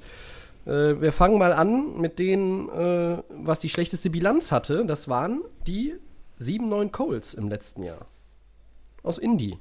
Max, Ja, was sagst du denn zu den Colts? Ja, ich fange mal an mit den Colts. Ähm, 7-9, du hast es gesagt. Ähm, die starten zur Saison gegen Jacksonville ähm, auswärts, dann zu Hause gegen Minnesota, dann gegen die Jets und dann auswärts in Chicago. Ähm, Kannst du alle gewinnen. Wollte ich gerade sagen, genau. Also es, sind, also es ist keine große Herausforderung erstmal äh, für, die, ähm, für die Colts. Minnesota natürlich muss man immer so ein bisschen aufpassen, aber bei den bei Jacksonville, New York und bei Chicago bin ich mir eigentlich da relativ sicher, dass es äh, kein Problem darstellt. Ähm, kurze Facts: ähm, 133,1 Rushing Yards im, pro Spiel, da sind sie auf Platz 5 im Schnitt. Ähm, dann 194 Passing Yards pro Spiel, da waren sie jetzt äh, nicht so weit vorne, haben aber nur 4,9 äh, Penalties pro Spiel. Und ähm, ja, was natürlich das Manko ist, ist vielleicht so ein bisschen die Defense. Ähm, da müssen sie, glaube ich, für einen Playoff-Run mal ein bisschen das Level nach oben setzen, weil das Team ist relativ jung. Die Colts ähm, haben ja Luck verloren und äh, Ja. war ja dann der neue Quarter Brissett was, ne? Genau, ja. Jacoby Brissett. Brissett, ja. Brissett, genau, äh, der dann das Erbe angetreten ist, ähm, der auch schon für Luck davor schon ein bisschen in, in den Einsatz kam. Ähm, und ähm, ich finde, er hat keinen schlechten Job gemacht bei den Colts. Also das hat alles soweit gepasst. Ähm, das Team ist sehr, sehr jung. Ähm, stark sind, wie gesagt, von den Stats her die, die, das Running Game, Marlon Mack. Ähm, wir haben natürlich auch den ganz starken und etwas älteren T.Y. Hilton, der die Offense lebt. Ähm, Defense, wie gesagt, gefällt mir auch eigentlich relativ gut. Also es ist ein sehr, sehr junges Team und einfach ein gefährliches Team, was, ich muss, was man natürlich dazu sagen muss, ähm, weil es einfach so ist, äh, es, es passt irgendwie ähm, alles zusammen ähm, und ist natürlich dann auch für die Zukunft ähm, wirkt das alles sehr, sehr solide, dass man darauf aufbauen kann. Natürlich jetzt ähm, zum Saison, also zur, zur Free Agency hat man sich mit Philip Rivers verstärkt, hat ihn jetzt für ein Jahr gesichert, ähm, der von den Chargers weg ist. Und ich glaube, mit diesem Trade, also mit diesem, mit diesem Move willst du definitiv einfach jetzt den nächsten Step machen. Ähm, auch Philip Rivers selber, der eigentlich jetzt ja einer, ein toller Quarterback ist, der jahrelang tollen Football uns gezeigt hat und der jetzt vielleicht mit dieser Franchise nochmal die Möglichkeit hat, in den Super Bowl zu gehen. Und ähm, ja, die Karten stehen gut. Ähm, für mich ganz kleine Division, einfach jetzt auch ähm, die Nummer 1, die den Nummer 1 Seed haben wird, Ja, weil die Texans an. einfach ähm, jetzt ja, nicht mehr die Nummer 1 sind, meiner Meinung nach, durch diese ganzen Moves, die sie gemacht haben. Und sagen wir mal, von der Reife von diesen vier Teams in der Division und von dem Erfolg, was wir vielleicht erwarten könnten mit diesen, mit diesen jungen Spielern, sind für mich die Colts die Nummer 1. Ähm, ja, ganz klar. Was sagt ihr denn? Tobi Christian. Christian, Oder ja, ich wollte den Christian eigentlich äh, Ja, erstmal, erstmal vorschieben und die Frage wäre, Christian, ähm, wenn wir beide uns die, äh, die beiden Seiten des Balles mal aufteilen, du darfst gerne wählen. Ähm, ich hätte jetzt von dir gerne mal äh, gehört, wie, eigentlich aber, wie du die Defense siehst. Ähm, da hat sich ja ein bisschen was getan bei den Colts, ne? Also erst, erst sagst du mir, ich kann mir das aussuchen und dann gibst du Ja, mir die Defense. ja, Ist ja ich hab- interessant. Hab, Ähm, während ich den Satz ausgesprochen habe, habe ich mir überlegt, dass ich eigentlich, ich wollte es eben schon machen, aber dann hat der Max noch einmal so den quasi die, den Bogen zur Offense geschlagen und ich wollte ihm da nicht reingrätschen, deshalb, ähm, Nö, ich, ich kann ja mal ein bisschen, ich wollte ein- eine Sache nochmal darauf eingehen, warum ist ein 7-9-Team jetzt äh, hier drin? Kann man sich ja schon die Frage stellen. ja, die Nochmal- Frage hätte ich euch gleich nochmal Genau, noch mal noch mal. Warum die- nehmen wir die überhaupt hier rein? Ja, nochmal in Erinnerung rufen, das war ein Team, was äh, Andrew Luck hatte und in die letzte Saison eigentlich reingegangen wäre mit Andrew Luck als auch ein Playoff-Team. Und äh, wenn du Ja. natürlich deinen absoluten Franchise-Quarterback, äh, der ja auch nicht äh, kein Alter hatte eigentlich, wo, wo keiner damit gerechnet hatte, dass er äh, nicht mehr spielt, verlierst kurz vor der Saison, das war ja eine Riesensache. Und dann haben sie trotzdem letztes Jahr ähm, ja noch ordentlich gespielt. Die sind dann Mhm. ähm, nicht auseinandergebrochen, das waren keine Auflösungsentscheidungen, sondern das waren mit einem Backup-Quarterback, der das ordentlich gemacht hat. Ähm, Würde ich, würde ich mich anschließen, Max, wie du das gesagt hast, aber der Mhm. natürlich auch nicht das Talent von einem äh, Andrew Luck hat oder von einem Philip Rivers. Und Ja. ähm, ja, da sind sie sind sie natürlich vom, äh, vom Endergebnis nicht so gut gewesen. Hat natürlich auch einige äh, Verletzungen.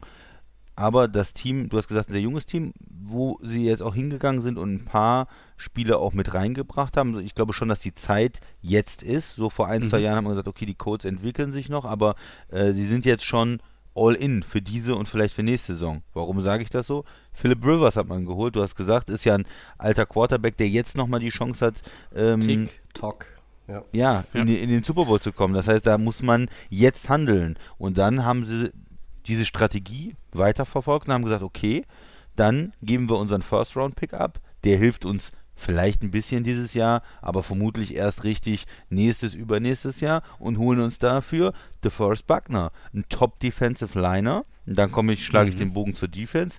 Ähm, der bei den 49ers äh, sehr stark äh, gespielt hat, der in der äh, zugegebenermaßen sehr, sehr talentierten D-Line da letztes Jahr auch absolut aufgeblüht hat, auch ähm, ja, ein Team-Captain da war und äh, so einen gestandenen Spieler, der jetzt aber immer noch jung genug ist, ne, der, der hat ja jetzt erst seine Extension unterschrieben nach dem Rookie-Deal, also ein, ein Spieler, der ähm, absolut in der, in der Blüte seiner, seiner Leistungsfähigkeit auch steht, den setze ich da jetzt rein, die bezahle ich top und sag so, guck mal hier, Offense kriegt Philip Rivers als neuen Quarterback.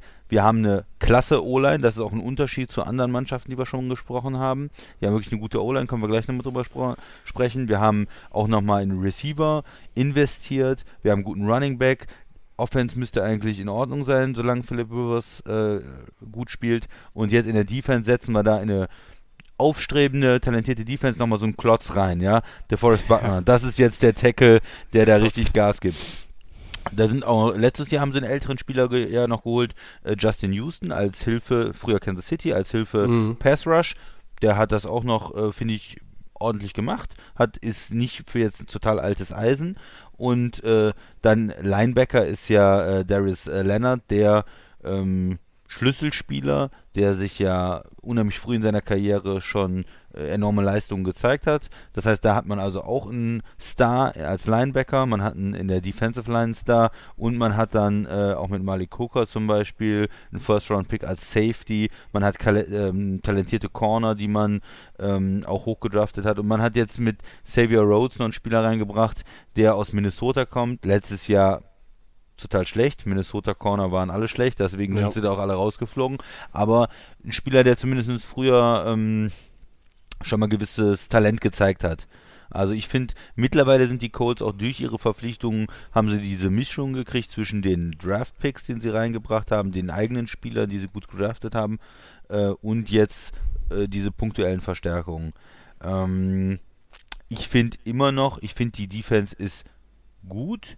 Ich finde sie so trotzdem nicht großartig. Also ich finde einzelne Spieler richtig gut und eine junge, ähm, insgesamt eine junge Gruppe, die sich da auch ähm, vielleicht ein bisschen über ihre Verhältnisse zum Teil in den letzten Jahren gespielt hat. Aber ich finde es noch nicht so, dass ich jetzt sage, das ist für mich sicher eine der fünf besten Defenses der Liga oder so.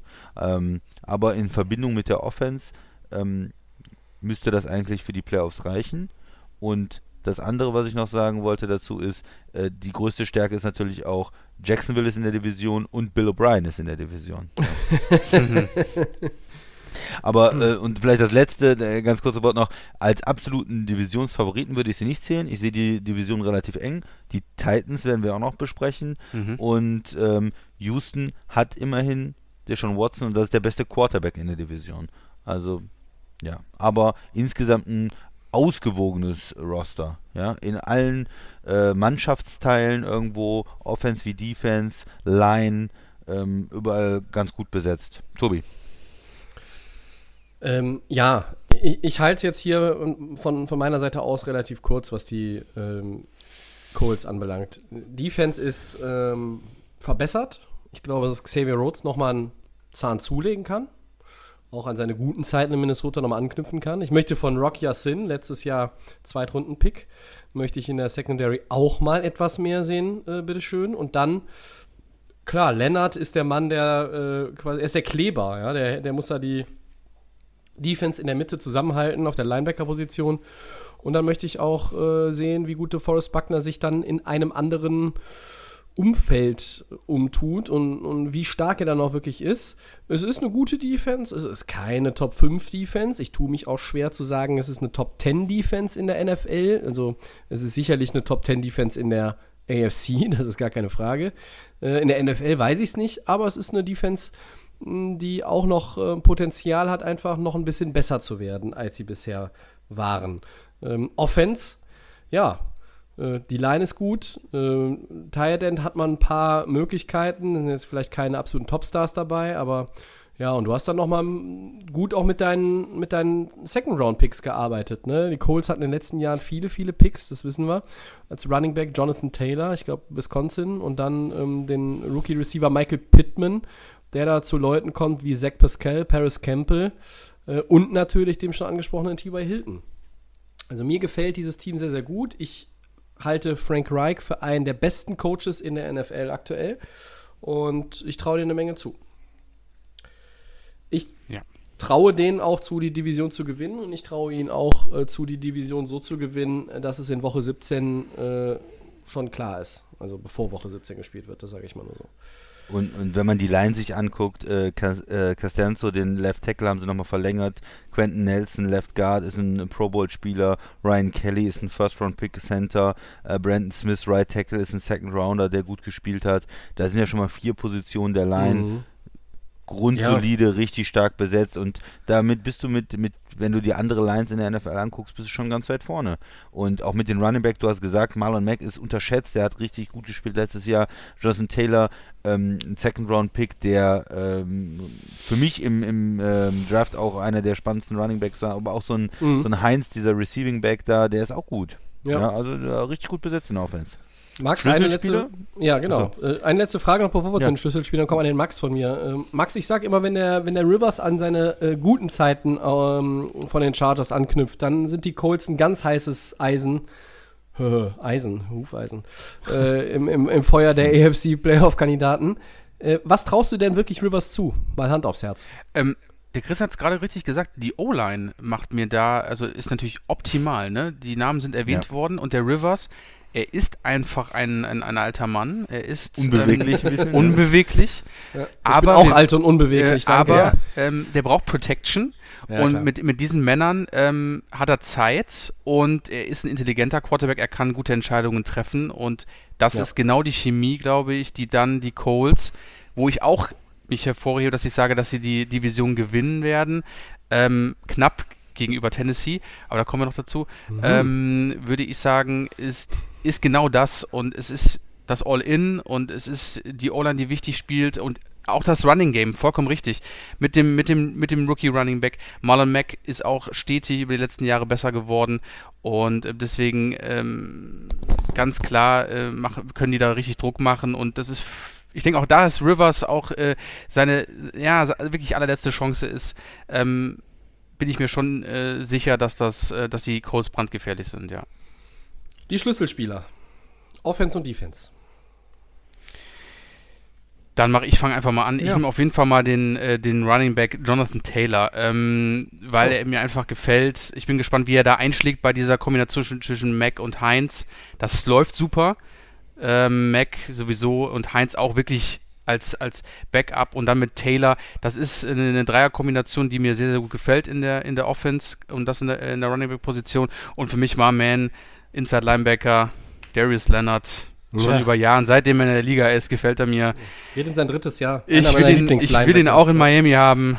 Es ist einfach ein geiler Typ und ähm, für mich ganz klar der Mann in der Defense. Okay.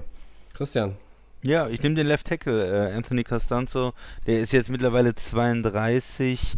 ähm, wenn er äh, fit bleibt, ähm, auf einem hohen Niveau spielt und dieser Blindside Protector ist für Philip Rivers, dann wird er sich richtig freuen, weil er wird ähm, hinter einer richtig guten Line spielen, im Gegensatz ähm, zu den Tagen bei den Chargers und kann dann auch diese Interceptions und diese Fehler dann, äh, denke ich, äh, minimieren. Mhm. Defense? Direkt auch noch ein Defense-Spieler hinterher. Ja. Nämlich De DeForest Buckner. Ja. Du bist ein Fan von DeForest Buckner, glaube ich, ne? Er ist ein richtig guter Spieler einfach und Ja. er muss natürlich jetzt was zeigen. Er wird bezahlt wie ein absoluter Topstar und äh, da gibt es keine Ausreden. Da musst du auch bei einem anderen Team äh, mit anderen Teammates, äh, da musst du, musst du liefern und da musst du Ja. in der ähm, D-Line dann auch wirklich äh, der beste D-Liner der, der AFC sein oder so, um diesen Vertrag dann auch zu rechtfertigen. Also da muss Mhm. er richtig was tun. Ja, für mich sind es T.Y. Hilton, der Receiver in der Offense, weil er ähm, verletzt war in der vergangenen Saison und ja, ich habe dann so bei den Receivern nach die sechs, sieben, acht Jahre schon in der Liga sind, schwieriges Jahr hatten, äh, habe ich manchmal so meine Zweifel, was, was dann in dem Jahr darauf noch geht. T.Y. Hilton im Lockerroom ganz, ganz wichtig, natürlich auch, um diesen jungen äh, Receiving Core da ähm, ein bisschen an die Hand zu nehmen. Um ihn herum ist auf Receiver wirklich nur junges Gemüse. Es ist einfach so. Ähm, da möchte ich aber auch sehen, nicht nur als Führungsfigur neben dem Platz, sondern auch, dass er auf dem Platz. Ich erwarte jetzt auch nicht, dass, dass T.Y. Hilton irgendwo nochmal 1100, 1200 Yards hinlegt. Ja? Also, wenn die anderen wirklich gut sind, wenn dieser Pittman funktioniert und vielleicht auch ein Paris Campbell oder ein Zach Pascal einfach besser aussehen, weil Rivers natürlich einen Receiver auch besser aussehen lassen kann als Jacoby Brissett. Es ist einfach so, Entschuldigung. Ähm, deshalb T.Y. Hilton und in der Defense entscheide ich mich auch für einen Veteran. Xavier Rhodes auf Corner. Ja, Ähm, Cornerback ist eine Position, da muss ich ein bisschen mehr erwarten können von den Colts, ähm, um, um dann auch einfach in der Defense äh, ein bisschen weiter nach vorne zu kommen. Ne? Also dieses 18. in der Gesamttabelle der NFL mit 23,3 Punkten zugelassen pro Spiel, der Max hat es gesagt. Da muss ich ein bisschen zulegen für einen Playoff-Run, ja, für, einen, für einen tiefen Playoff-Run. Und da gehört für mich Xavier Rhodes mit auf den Zettel. So, Gut. dann gehen wir ein weiter. Die Steelers. 8-8 in der letzten Saison. Ja. Der Christian und ich, wir hatten sie in unserer Abstimmung, äh, als wir unsere AFC-Teams sortiert haben, auf dem Zettel für heute. Der Max allerdings nicht. So, Max, äh, möchtest du nochmal loslegen? Dann kannst du Ja. direkt auch sagen, warum du sie nicht auf dem Zettel hattest. Ja, also ich starte nochmal hier mit den Begegnungen. Das ist einmal das erste Spiel auswärts gegen New York, gegen die Giants. Ist eigentlich meiner Meinung nach ein Win, ganz klar. Dann kommt Denver ähm, zu Hause, dann auch Houston und Tennessee. Ähm, kurze Facts, sie geben 18,1 Punkte pro Sp- äh, haben sie 18,1 pro Punkte ähm, erzielt pro Spiel. Achso. Genau, ist nicht schlecht. ähm, Abgegeben wäre gut, erzielt ist nicht so gut. ja. ähm, was haben wir jetzt noch hier? Na, Genau, 90,4 Rushing Yards pro Spiel, da sind sie nicht so gut aufgestellt. Gute Defense in 2019. Ja, du, musst, du musst vielleicht auch sagen, auf welchem Platz sie tatsächlich sind. Ne? Also sie sind mit den erzielten acht, Punkten Entschuldigung, sieben- genau. 27. und mit den Rushing Yards 29. Also das Genau. ist schon. Ne? Ja, also ich kann auch behaupten, besonders. die sind als 16. nicht gut aufgestellt, aber äh, dann wäre das hier eine Katastrophe. Genau, Und sagen wir äh, mal, wie es ist, es ist eine Katastrophe. Ja. Ähm, wo bin ich jetzt hier stehen geblieben? So, gute Defense, habe ich ja gesagt, 2019. Ähm, da hatten sie 18,9 Punkte im Schnitt abgegeben, da waren sie auf Platz 5. Ähm, ja, dann haben wir hier 304 Yards, ähm, da waren sie auf Platz 5, 2,4 Takeaways pro Spiel. Ähm, was haben wir hier noch? Die Interception 20 Stück, 18 Fumbles. Also Ähm, beste, bestes Team, wenn es um die Takeaways ging in 2019. Ne? genau, Li- da war ligaweit. Nummer 1, Also, richtig. Das deutet auch nochmal darauf hin, dass es vielleicht in der Offense gehapert hat. Genau, und 35% Touchdown Percentage in der Red Zone. Da sind sie auch auf 32. Also, die Steelers, ja. Ich habe mir, wie gesagt, mal den Depth Chart heute Vormittag angeschaut. Ähm, eigentlich sage ich, stimme ich euch so ein bisschen zu, dass man sagen muss, da sind ein paar Schlüsselspieler, die sagen würden, dass die Steelers ähm, eigentlich ja auf jeden Fall ähm, eins der First Teams sind. Für mich ist das Team aber nicht so, weil ich einfach, wie gesagt, sehe, Und da ist der Punkt einfach immer noch, für mich ist es Ben Roethlisberger. Ähm, der ist verletzt gewesen. Der hatte ähm, eine Verletzung und war am Ellbogen, wenn ich mich, korrigiert Mhm. mich, war am Ellbogen, Ja. genau. Ähm, der Mann ist einfach alt. Und wir reden hier nicht von dem Thema. Der ist aus demselben Jahrgang wie Philip Pass auf, pass auf. Also, äh, einen Moment. Also, wir haben jetzt hier das er Thema. Ähm, wir haben, genau, das ist das erste Punkt. So, wir haben natürlich jetzt zweimaliger Super Bowl-Champion, gar keine Frage. Er ist auf, er hat das höchste erreicht, was man machen kann. Aber Ben Roethlisberger ist für mich zu lange in dieser Franchise und es wurde zu lange um diesen Mann herum gebaut. Ähm, wir wissen, dass er ein schwieriger Quarterback ist. Es hat äh, vor ein, zwei Jahren das Problem gegeben mit Receivern, mit Running Back. Wir wissen die ganzen Stories. Ähm, er ist ein Mann, der sagt, wo es in der Franchise lang geht. Ähm, und das gefällt mir die letzten Jahre auch nicht. Ähm, ich finde, dass bei den Steelers das Problem ist, sie hätten jetzt irgendwann mal langsam diesen, diesen Step machen müssen, okay, er raus und was Neues hin. Mason Rudolph ist für mich nicht der Nachfolger. Und da ist der, der erste Punkt, wo bei den Steelers ähm, Dann sind wir uns ja da einig. Genau, dass, Ja. dass da auf jeden Fall irgendwie, ja, es wurde falsch äh, gepickt, es wurde eine falsche Entscheidung getroffen. Ähm, wenn wir aber, wie gesagt, ähm, mal die Offense anschauen, also jetzt haben sie sich mit Eric Ebron als Tight End äh, verbessert, da ist dann noch Vince McDonald, der da rumläuft, das ist vielleicht so eine kleine Steigerung, aber Eric Ebron ist auch alt. Ähm, für mich Juju Smith-Schuster ist ja der Number One Receiver. Wenn ich ihn aber mit dem letzten Jahr vergleiche, okay, da hat er natürlich nicht Roethlisberger als, äh, als Partner gehabt, aber für mich ist es jetzt auch nicht, er ist ein super Receiver, aber auch keiner, der jetzt irgendwo für mich ein Statement setzt und sagt, okay, der ist wirklich brandgefährlich, egal ob da Roethlisberger steht, Rudolph oder sonst irgendeine Gurke.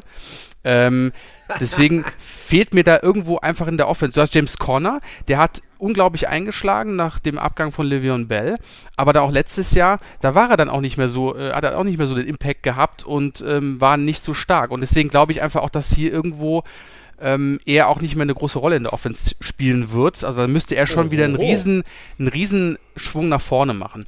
Und ähm, dann habe ich noch gesehen, hier Deontay Johnson ist ein Wide Receiver, dann noch James Washington. Aber sind wir mal ehrlich, das sind für mich jetzt keine Namen, wo ich jetzt irgendwie groß in der Offense was reißen kann. Die O-Line, gar keine Frage. Da ist ähm, Marquise Pouncey, David ähm, DiCastro. Ähm, das sind Namen und das sind auch wirklich star starke Spieler, der Center und der Right Guard, ähm, die Roethlisberger natürlich beschützen müssen. Also hier muss irgendwas in der O-Line sein, weil der Mann fällt ja sofort um, wenn der irgendwie, der kann sich ja kaum Oh. bewegen. Was? Was? Und das, doch- Thema, und das Ja, Thema jetzt ist ja so, geht's und ab. außerdem Jetzt kommt, ab. Jetzt geht's- auch mit der, mit der Ellbogenverletzung, sind wir ganz ehrlich, also wir wissen auch nicht, wie stark, wenn er sich wieder irgendwo falsch hinfällt, ob er wieder ausfällt. Also es ist sehr, sehr unsicher, was diesen Mann angeht. Und deswegen bin ich zwei, zwiegespalten zu sagen, okay, die Steelers könnten es, aber ich glaube einfach, hier wurde viel zu viel und viel zu lange auf Roethlisberger irgendwie vertraut. Und ich glaube einfach, da fehlst du ein Jahr und du bist auch angeschlagen. Und ich denke einfach, das ist auch, irgendwann ist da auch mal Schluss. Und ähm, für mich ist auch jetzt nicht irgendwo, äh, ihr könnt mich auch gerne gleich verbessern, zu sagen, wo Ja, ist hier als, als Receiver und wenn ich da Juju Smith-Schuster sehe, also sorry. Ähm, Ich find's großartig. ähm, So, ich fange Defense- mal an. Ja, Jetzt, Moment. ja, ich glaube, Wann er ist sind noch wir denn nicht mal fertig. dran? Christian, ich glaube, er ist noch nicht fertig. Er redet sich gerade in Rage. Ja, wir können auch gerne mal mit der das Defense sind noch die warten. Dann macht ihr mal die Offense und dann könnt ihr mich ja überzeugen. Ja, Vielleicht ich pass auch auf, wir überzeugen dich jetzt erstmal. Also erstmal Ja, Moment, genau. müssen wir mal sagen, äh, der fällt einfach so um. Also Ben Roethlisberger ist ja seit äh, Jahren, äh, ist ja ein Riesentyp eigentlich und äh, seit Jahren bekannt, dass er eigentlich schwer zu tackeln ist. Äh, immer wieder äh, versuchen das ähm, äh, Linebacker, Defensive End und er kann sich da rauswinden. Ist eigentlich ein, ein massiver Spieler auch, äh, relativ groß und schwer für einen Quarterback. Er ähm, ist verletzt. Ich stimme dir dazu. Man weiß nicht so genau, was man von der Offense erwarten kann. Ich sehe, dieses Desaster kann passieren, wenn sich ein, zwei Spieler in der O-Line verlieren, äh, verletzen. Und sie die verlieren sozusagen, äh, du hast gesagt, da sind Namen dabei, da sind gute Spieler dabei, aber die sind noch ein bisschen älter und wenn da vielleicht der eine oder andere verletzt ist, dann wird es problematisch, ihn zu beschützen. Aber das letzte Mal, als wir ihn ähm, gesund gesehen haben, hatten die äh, Steelers ja äh, eine sehr, sehr gute Offense. Die haben es immer wieder geschafft, eine gute O-Line aufzubauen. Die haben es über Jahre geschafft, auch immer wieder Wide Receiver nachzuziehen. Sie haben immer mal Spieler verloren und haben dann aber auch immer in der zweiten, dritten, fünften Runde äh, tolle Wide Receiver ähm, gedraftet und entwickelt. Smith Schuster ist jetzt der letzte von denen. Wir haben ihn eigentlich letztes Jahr erwartet als Superstar. Das ist nicht unbedingt passiert. Oder wir haben erwartet, dass er diese Nummer 1 Rolle auf jeden Fall übernimmt. Das ist nicht so gut passiert, aber er ist ein wahnsinnig talentierter, guter Spieler. Und Andere, ähm, James Washington zum Beispiel, äh, also da ist ähm, Receiver-Talent da. Wir haben schon mal gesehen, dass äh, James Conner auch gut spielen kann. Äh, du hast jetzt wieder Roethlisberger, du hast äh, mit äh, Eric e äh, Ebron auch einen guten Tight End, zumindest auf dem Papier. Also eigentlich könnte man doch erwarten, dass die Offense O-Line, ein bisschen älter, nicht perfekt, aber immer noch gut. Tight Ends ordentlich, Receiver-Talent, dazu Rotelsberger, der wieder gesund ist und der es nochmal allen zeigen will, ist für mich irgendwo ein Playoffs-Team. Dazu kommt ein guter Coach und die Offense, Oh ja. da stimme ich dir zu, ist für mich noch der schwächere Mannschaftsteil. Wo Oh mich, ja. äh, wo mi, was mich richtig begeistert, ist eigentlich die Defense. Und da ist es nicht so wie bei den Colts, dass man sagt, naja, da sind in jeder Gruppe ein, zwei Spieler, die ich ganz gut finde. Das ist eigentlich eine komplette, eine komplette Truppe, die man von oben bis unten äh, gut finden kann. Also in der D-Line, Cameron Hayward ist ein extrem starker Spieler, äh, Steven äh, Tweed ist ein, ist ein guter Liner, äh, TJ Watt ist ein absoluter Superstar, ist jetzt mittlerweile der, der bessere Watt-Bruder, was man, äh, der andere ist äh, dreimal Defensive Player of the Year oder so, aber er ist ein Wahnsinns-Pass-Rusher, hat sich super entwickelt, ähm, will jeder in seiner Mannschaft haben. TJ Watt wird auch einen mega Vertrag demnächst unterschreiben. Ja. Ähm, Devin Bush spielt dann als Inside-Linebacker, der ja ein 19 First-Round-Pick ist, gut eingeschlagen ist, spielt äh, stark. Dann hat man auf der anderen Seite aber noch äh, Batu Pri, auch ein guter Pass-Rusher, auch ein guter Linebacker. Auch ein First-Rounder gewesen. Auch ein First-Runner gewesen. Da, und das ist die Front. Da gibt es kaum Lücken, da gibt es kaum Schwächen. Und dann gehst du in die Secondary. Äh, da war letztes Jahr der berühmte Minka Fitzpatrick-Trade. Sie haben dafür einen First-Runner abgegeben, aber hat sich ja auch absolut gelohnt. Er ist richtig gut gewesen. Hatte, äh, Da muss ich gerade mal dir, dir schon genau zur Seite Ja. springen, Christian. Er hat die Defense letztes Jahr Nochmal- erstmal auf ein anderes Level gehoben. Genau, hat da die Secondary richtig verstärkt und äh, ob das äh, Picks waren, Fumbles waren, der hat da richtig Gas gegeben. Dann hat man noch jemanden, äh, einen erfahrenen Mann auch, äh, Joe Hayden, der, der früher lange in Cleveland war. Also das ist gut. Vielleicht in der Secondary, hm, zweiter, dritter Corner, ähm, da kann man sich vielleicht drüber streiten. Da, da ist sicherlich ähm, noch ein bisschen Verbesserungsbedarf. Jedes Team hat irgendwo Schwächen. Da würde ich sagen, kann man die Steelers vielleicht irgendwo angreifen.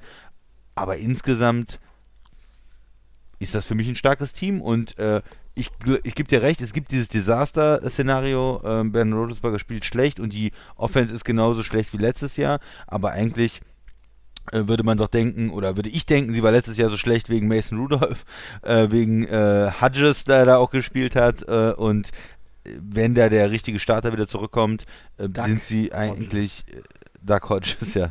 Äh, sind sie eigentlich äh, ein Playoff-Team und deswegen habe ich sie hier mit dem Tobi reingewählt. Tobi, weitere Unterstützungsansagen äh, Ansagen von dir.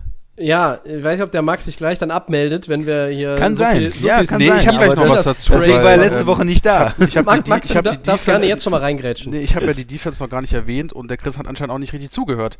Oh. ähm, bei der Offense, weil ich ja wie gesagt, gesagt habe, ähm, das Thema der Offense ist ganz klar, aber für mich überzeugt jetzt nicht ein Eric Ebron oder auch für mich überzeugt auch nicht ein Ben Roethlisberger, weil ich einfach das sage, okay, das ist mein Statement zu sagen, okay, er ist jetzt irgendwie wieder Back-to-Back, ähm, Mhm. Verletzung ist vergessen, ähm, er ist ein großartiger Spieler, aber ich finde einfach nicht, ein James Washington, ein Julius Smith-Schuster hau mich jetzt nicht vom Hocker zu sagen, okay, ähm, dieses Team ist in der Offense bereit. Dabei habe ich gesagt, die Defense, und ich stehe auch, wie gesagt, auf der Kippe zu sagen, das Team ist ähm, Playoffs oder ist es nicht, oder ist nur Middle of the Pack oder was auch immer. Und die Defense ist gar keine Frage.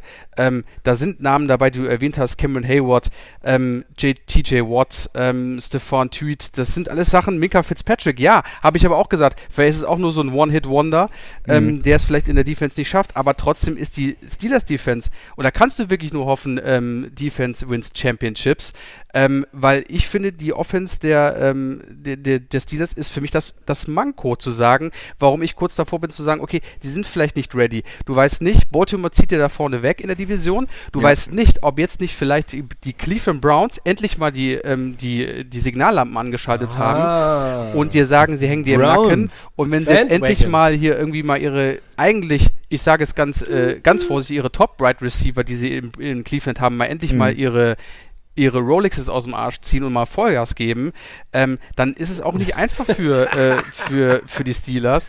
Und ähm, deswegen ganz, ganz mit, mit Ja. ganz engem Auge zu sagen, okay, woran wird es liegen? Aber es ist für mich einfach irgendwie der Punkt, dass die O-Line mich, äh, die, die Offense nicht überzeugt. Defense, gar keine Frage. TJ Watt ist ein absolutes Biest.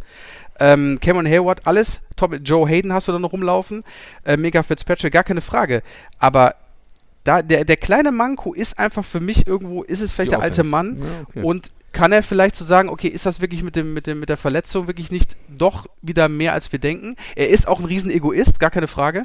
Und ähm, geht, er nicht wieder zu, geht er nicht wieder zu Boden und ist das Thema wieder erledigt. Und das ist der einzige Punkt, der mir sagt, okay, warum ich die Steelers so, da einfach so ich, ein paar Prozent unter dem Fehlender. Niveau sehe, weil einfach da ähm, für mich einfach persönlich James Conner, wenn der wirklich wieder so spielt wie vor zwei Jahren, okay, aber da muss wirklich, die Steelers müssen da 100% auf ihre Defense hoffen, was ich natürlich auch glauben kann, weil das kann auch, wie gesagt, ähm, für jedes Spiel entscheidend sein, aber das ist wirklich ein ganz, ganz kleines, äh, für mich einfach nur ein ganz, ganz schwerer Punkt. Wie stark kommt er zurück?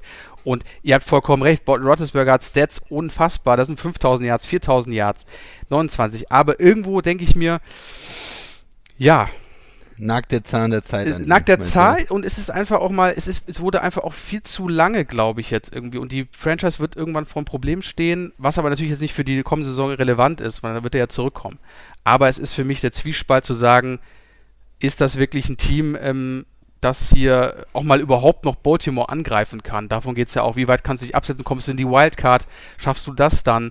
Also es sind wirklich, das Team macht mir halt wieder Kopfschmerzen. So viele Ideen gerade im Ne? Kopf. Also, aber Tobi, Ja, jetzt Tobi, deine ja, Meinung. Genau, Tobi, hau doch mal ein Ich, bisschen was raus. ich glaube, ich kriege das nur gar nicht mehr alles zusammen. Mir sind so viele Sachen durch den Kopf gegangen jetzt zu den Pittsburgh Steelers.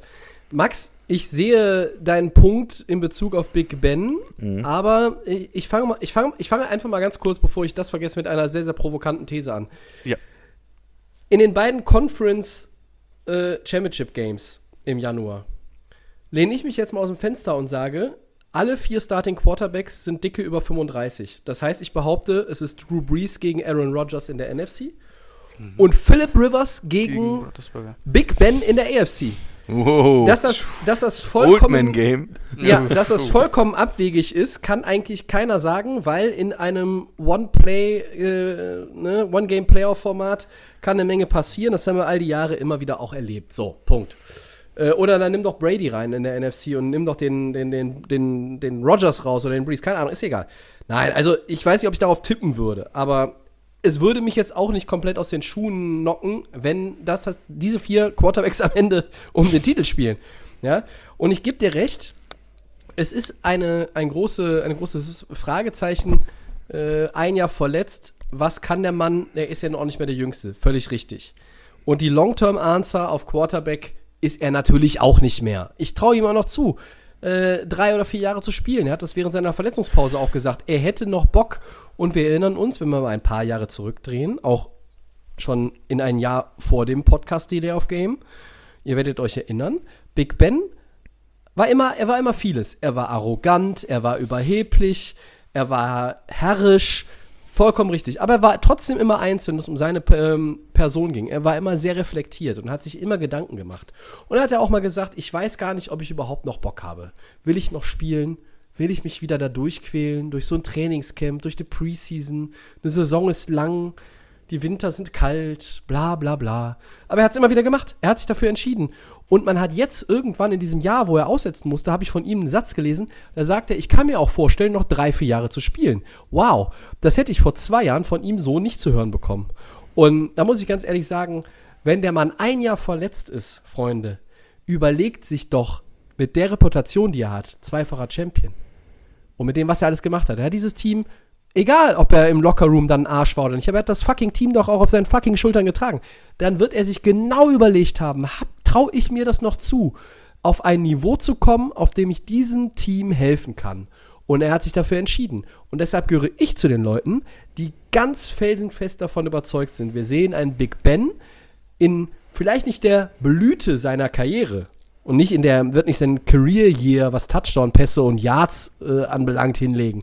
Aber ich glaube, wir sehen einen richtig guten Ben Roethlisberger in 2020. Und jetzt setze ich dem Ganzen noch die Krone auf. Ich vergleiche das Ganze jetzt mal in Pittsburgh und ich tut mir leid, liebe Steelers-Fans, das ist wirklich, gehört sich nicht, aber ich tue es jetzt trotzdem mal. ich blicke jetzt mal zurück auf das Jahr, als Joe Flacco mit Baltimore den Super Bowl geholt hat.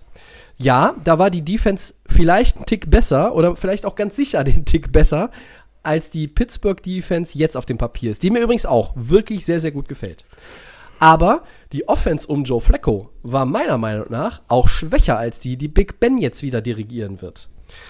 Und so ein bisschen ist mein, das nehme ich schon mal vorweg, der Schlüsselspieler James Conner, weil ich mir um den Rest gar keine Sorgen mache. Ich glaube, dass wir James Washington und Deontay Johnson, da werden sich einige wundern, wie gut die wirklich sind, wenn die halt diesen Quarterback jetzt wieder haben. Die Line wurde eben nochmal angerissen. Ich gehe sie mal durch. Villanueva, Steven Wisniewski, der kommt aus Kansas City rüber. Marquis Pouncey, David DeCastro, Matt Pfeiler, Right Tackle, okay, da kann ich noch ein bisschen, ne?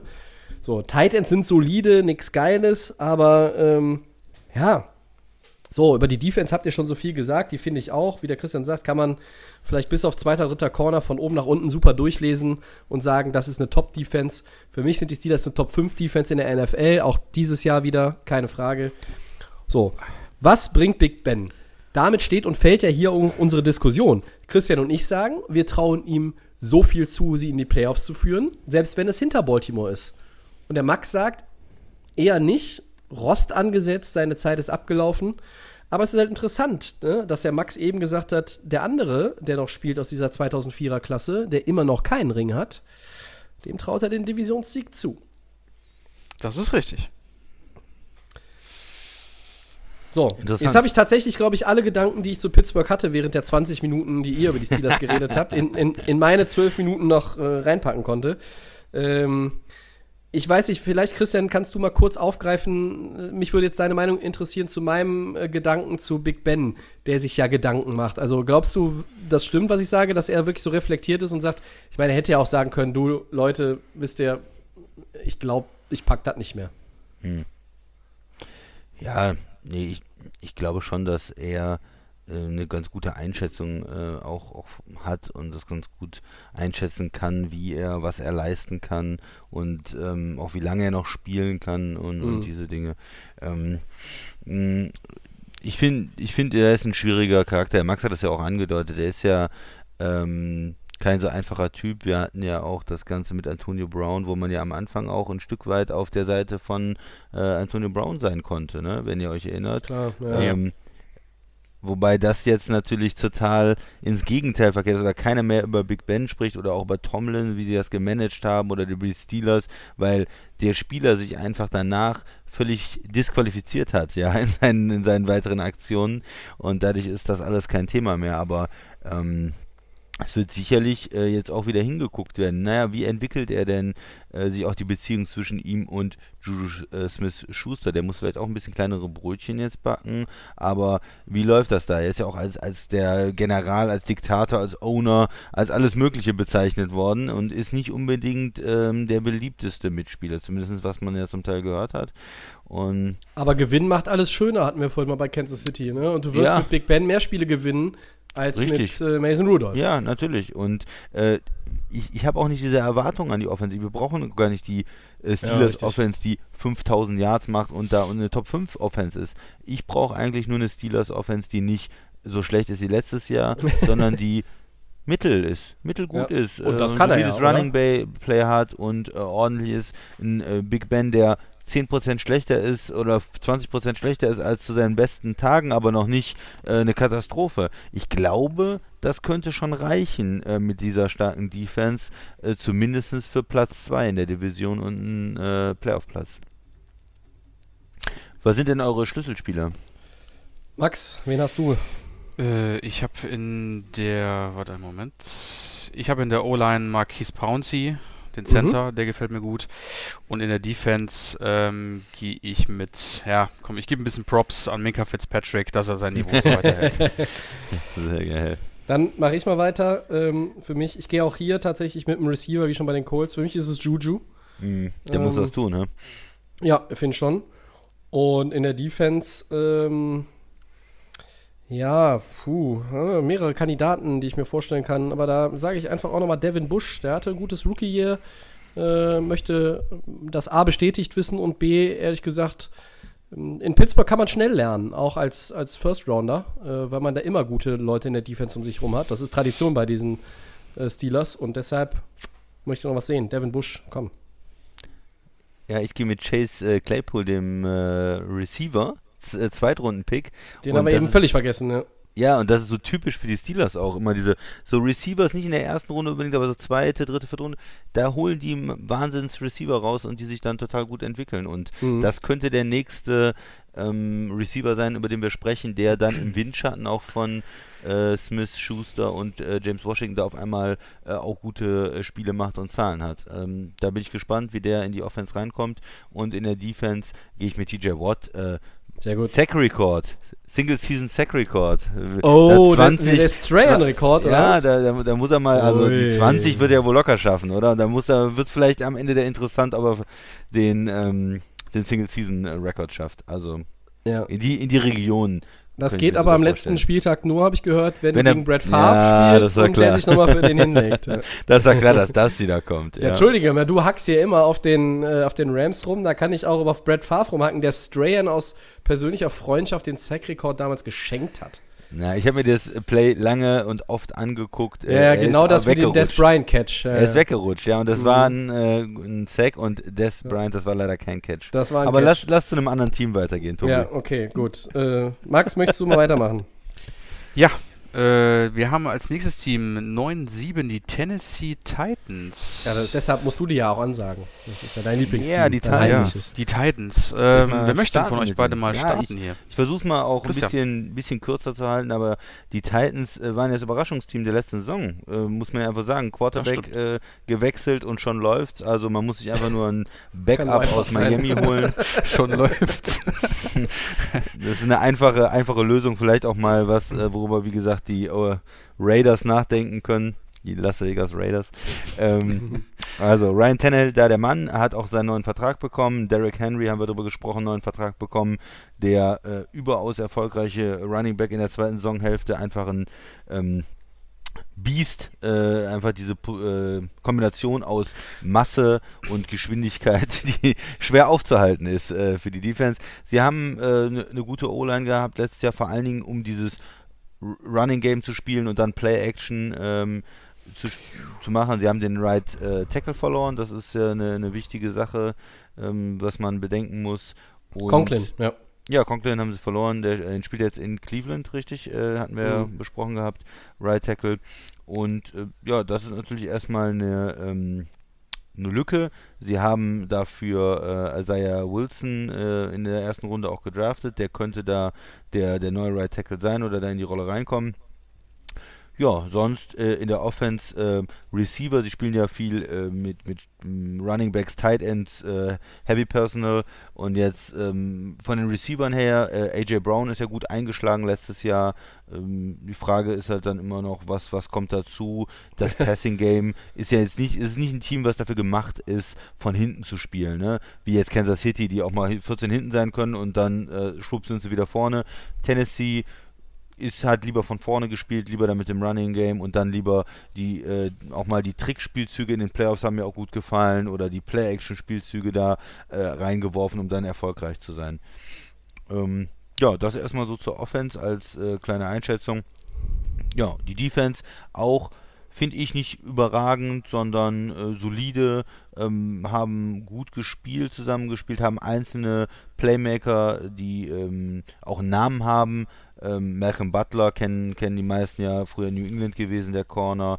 Dann hat man mit äh, Kevin Byard einen sehr, sehr guten Safety. Kenny Vaccaro spielt auch Safety, auch ein bekannter Mann. Das heißt, er ist Talent. Ähm, Vic Beasley haben sie jetzt dazugeholt äh, als Pass Rusher, als Linebacker. Ähm, Harold Landry haben sie auch als, als Pass Rusher. Das sind so die, die äh, den Druck auf den Quarterback machen sollen.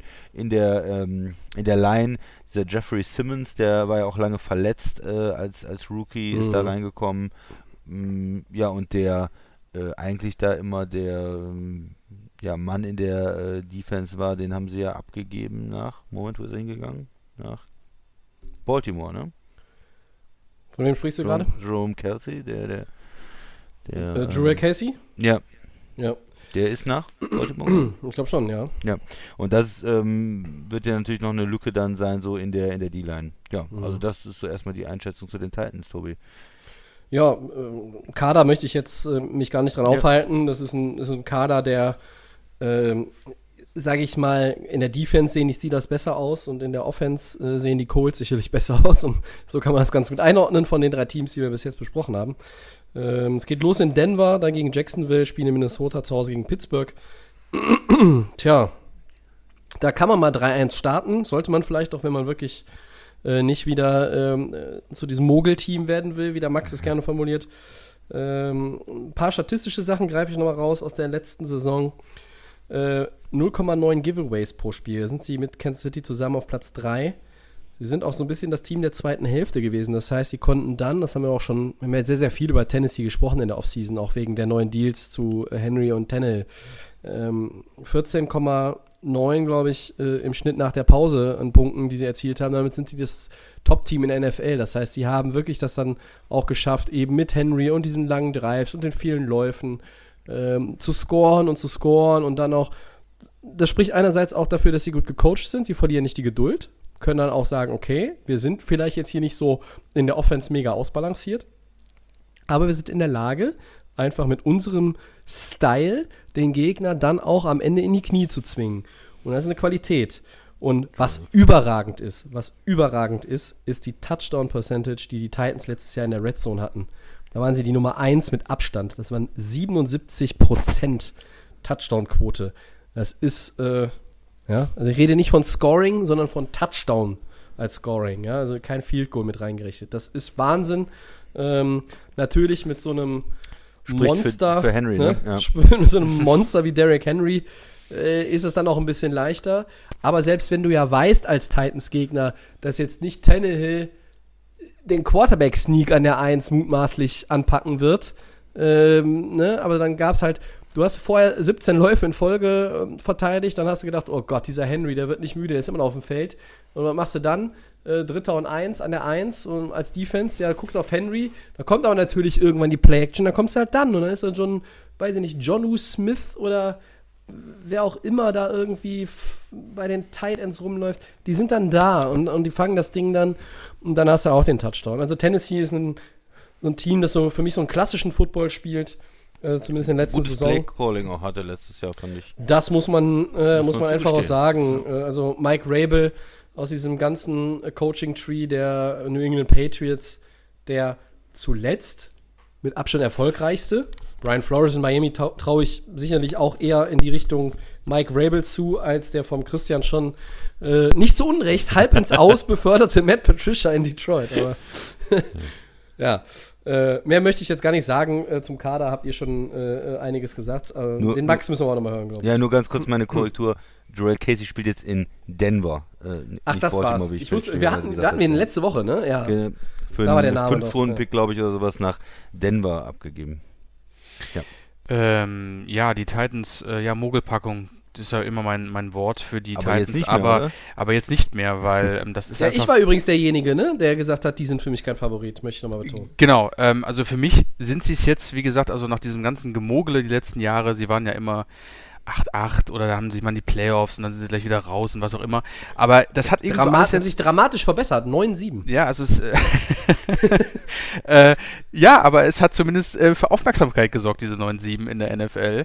Und ähm, es ist alles gut gelaufen mit, mit dem Coach, mit Rabel, ähm, mit, mit, mit, mit Tannenbaum, der, äh, ich glaube, acht Jahre in Miami einfach nur das Geld gezählt hat und dann ist er nach Tennessee gewandert und auf einmal hat er wusste er, dass er Football spielen kann. Props an ihn, das war wirklich ähm, mit das was Beste, was ihm wahrscheinlich als Spieler passieren konnte, ähm, dann doch nochmal so einen Höhenflug zu erleben. Und Derrick Henry ist ja, wie gesagt, wie ein, wie ein Panzer, den ist ja kaum zu stoppen. Mit der Percentage von 77 äh, Percentage in der Red Zone, das ist ja unfassbar. Und ähm, die Offense gefällt mir wirklich gut deswegen sage ich trotzdem, dass die Colts in der Division so ein bisschen, für mich auch so ein bisschen mehr der Favorit sind, aber das könnte auch ein ganz enges Battle werden, aber für mich einfach ähm, vom Ganzen, auch von der Defense her, die haben aber auch schon immer irgendwie so seit Jahren gehabt, die Defense. Ich erinnere mich immer an schöne Spiele gegen die Patriots, wo die einfach dann einfach nicht zum Scoren gekommen sind, Brady die Hölle heiß gemacht haben. Also das war immer schon irgendwie die letzten Jahre immer gut anzuschauen und dadurch hat auch irgendwie Tennessee auch, denke ich mal, über lange Zeit nie war nie besonders schlecht und auch nie besonders gut. Es konnte sich immer ausgeglichen werden. Und jetzt hoffe ich natürlich auch, dass mit Rabel und mit den ganzen, äh, mit Tannehill, mit der Verlängerung und ihr habt ja die Spiele angesprochen, ähm, dass das irgendwie jetzt nochmal äh, die, diese Streak weiter anhält und dass man halt dann irgendwie sagen Mhm. kann, man kann ein Statement setzen und deswegen bin ich da relativ optimistisch zu sagen, okay, jetzt ist bei Tennessee der Groschen gefallen und jetzt kann man äh, mit zu den Favoriten gehören, weil wir haben sie, wir drei haben die Playoffs gerne geschaut mit Tennessee und wir Genau, waren und Das hat begeistert. Spaß gemacht, das stimmt. Genau, wir, wir waren begeistert Das- von. Ja. Ja, und das will ich, da will ich genau reinstoßen in diesen Gedanken Gerne. von dir. Man, wir haben sie gerne gesehen und deshalb äh, gebe ich ihnen einfach auch den Respekt. Also ich finde, Ja. ein Team, was äh, hingeht, in New England gewinnt, ähm, äh, die, die ähm, Baltimore schlagen, die äh, haben es einfach auch verdient hier ähm, nach so einer Leistung in den Playoffs und die halten die Schlüsselspieler, äh, haben sie verlängert, kriegen Genau. von mir diese Vorschusslorbeeren. Ich sehe das, ähm, der Tobi sieht es vielleicht realistischer, dass er sagt, naja, Tennessee haben die uns eigentlich in der Saison so überzeugt und langfristig ähm, spielen die nochmal so eine gute Saison oder gehen die wieder ins Mittelmaß. Das sieht er vielleicht realistisch, aber ich will es einfach. Ich gebe Ja. ihnen den Respekt, den haben sie verdient. Derrick sie Henry verdient, ist über ja. alle drüber gelaufen und deshalb Ja. kriegt er von mir hier den Status Favorit. So, als Respekt nochmal für die Leistung in der Postseason. Das ist, das ist richtig. Der Tobi sieht es einfach auch ein bisschen anders, weil er die Colts äh, äh, so heiß Stärkt und innig liebt. Und Ja. Ja, ich wollte gerade sagen, richtiger Colts-Fan, der Tobi, schon jahrelang. Dass die Colts dran sind. Ich, ich habe äh, immer noch so lange gehofft, dass Andrew Luck noch mal aus dem Retirement Mhm. zurückkehrt, aber Schön wär's. ähm, dann war ja irgendwann auch klar, ähm, die Liaison Chargers und Rivers geht zu Ende und, und dann, es konnte auch gar kein anderes Match geben äh, für den Spieler in Bezug auf eine neue Franchise. Das hatte sich ja dann auch in der Free Agency relativ schnell angedeutet. Aber gut, äh, wir wollen nicht zurück zu den Colts springen. Ähm, Titans, ja, die Division, der Christian hat es auch gesagt, der beste Quarterback ist ja mutmaßlich auch weiterhin Deshaun Watson in der Division, keine Frage. Und Richtig? Ja. ähm, ich finde, von den Quarterbacks ist es halt sehr interessant, einfach diese ganze Division zu gucken. Deshaun Watson ist eigentlich der Beste, aber er hat eine Menge Talent eingebüßt, weil sein GM-Headcoach eine Pflaume ist. Dann aber die Titans, wo Ryan Tannehill in meinen Augen maximal die 3 ist in dieser, wenn es um die Quarterbacks geht in der Division. Aber dieses Team ist einfach exzellent ausgeglichen und gut gecoacht. Dann haben wir Philip Rivers bei den Colts. Äh, und auch ein bisschen Respekt muss man natürlich immer für Gardner Minshew noch haben. Ne? Also ähm, äh, gerade jemand, der jetzt nicht irgendwie mit, ich benutze das Wort jetzt auch nochmal, Vorschusslorbeeren eines First-Round-Picks da reingekommen ist in die Liga, muss man sagen, erstes Jahr richtig gut. Und er hat Nick Foles ausgestochen, auch wenn er verletzt war, aber er hat ihn auch danach nochmal ausgestochen, also hat ihn dann ausgestochen, als er wieder spielen konnte. Und der war ja immerhin mal. Schlaft ihr alle schon? Was war der mal, Nick Foles? Nick Ja, Foles Christian. war Super Bowl MVP. Ja, mein Gott, warum dauert denn das so lange? Ja, Weil okay. er verletzt war. Was heißt denn ausgestochen? Na gut, okay. Ja, aber dann, dann kam Foles wieder, sollte das Ja. Team wieder übernehmen und am Ende hat er wieder Minshew gespielt. So, gut. Also, die äh, Division ähm, ist sicherlich ganz, ganz eng und die Titans, ja, ich, ich hätte sie jetzt nicht zu den Favoriten gezählt, ich hatte halt einfach eine andere Aufteilung. Ähm, sie müssen mir auch ein bisschen ausgewogener noch sein. Derrick Henry hin oder her. In der Ja. Offense. Gut, Gut. dann gehen wir doch einen weiter, sonst äh, sprengen wir hier wieder alle Zeitrahmen. Die äh, Titans haben wir hinter uns. Das heißt, die Bills sind dran. Die waren 10-6 in der letzten Saison. Wir haben ja eben schon noch ein bisschen über die Bills gesprochen, ähm, im Zuge der Vertragsverlängerung von Head Coach Sean McDermott. Ich gehe mal schnell das Startprogramm durch. Äh, das riecht für mich nach 4-0-Start. Ja, äh, zu Hause gegen die Jets, in Miami, zu Hause gegen die Rams und dann bei den Las Vegas Raiders. Christian, fang du mal an mit den Bills. Ja, mit den Bills. Warum fange ich jetzt an, Tobi? Weil so. ich sie nicht in diesen Favoritenkreis äh, Ja, guck mal. gewählt habe. Du hättest die Patriots statt die Bills genommen, natürlich. Ja, das haben wir ja letzte Woche, wir beide, ohne den Max schon mal. Ne? Genau. Ähm, die Bills, erstmal, ich sag mal ein paar positive Sachen über das Team. Wir haben schon heute darüber gesprochen, sie haben einen guten Coach, sie sind äh, ein gut gecoachtes Team, sie sind ausgeglichen, sie haben eine starke Defense, ich würde sagen, das ist das äh, Prunkstück. Ähm, Tredavious White fällt mir da als erstes ein, der Corner. Äh, Mika, äh, Minka, äh, Mika Hyde, der, der Free Safety, der früher auch in Green Bay war, ist, hat sich da richtig gut entwickelt. Ähm, Secondary ist stark. Josh Norman haben sie jetzt sogar noch. Mal gucken, was der da dieses Jahr dann bringt, aber äh, insgesamt eine sehr talentierte Secondary und dann auch vorne ähm, ordentliche Spieler. Ich mag ja Ed Oliver sehr gerne, der ähm, Ja. letztes Jahr Rookie war. Finde ich ein sehr interessanter Spieler, ähm, der sicherlich da auch ähm, ja die Rolle des Leaders jetzt in dieser D-Line bei den äh, Bills ähm, ja wei weiter ähm, übernehmen wird. Mhm. Es gibt da ähm, ja, Jerry Hughes, der, der, der ähm, Ed- Edge spielt und ähm, Sie haben ja Erfahrung, glaube ich, nochmal auch da reingepackt. Ne? AJ Klein, äh, der war bei New Orleans ja auch lange Jahre. früher bei New Orleans richtig, genau.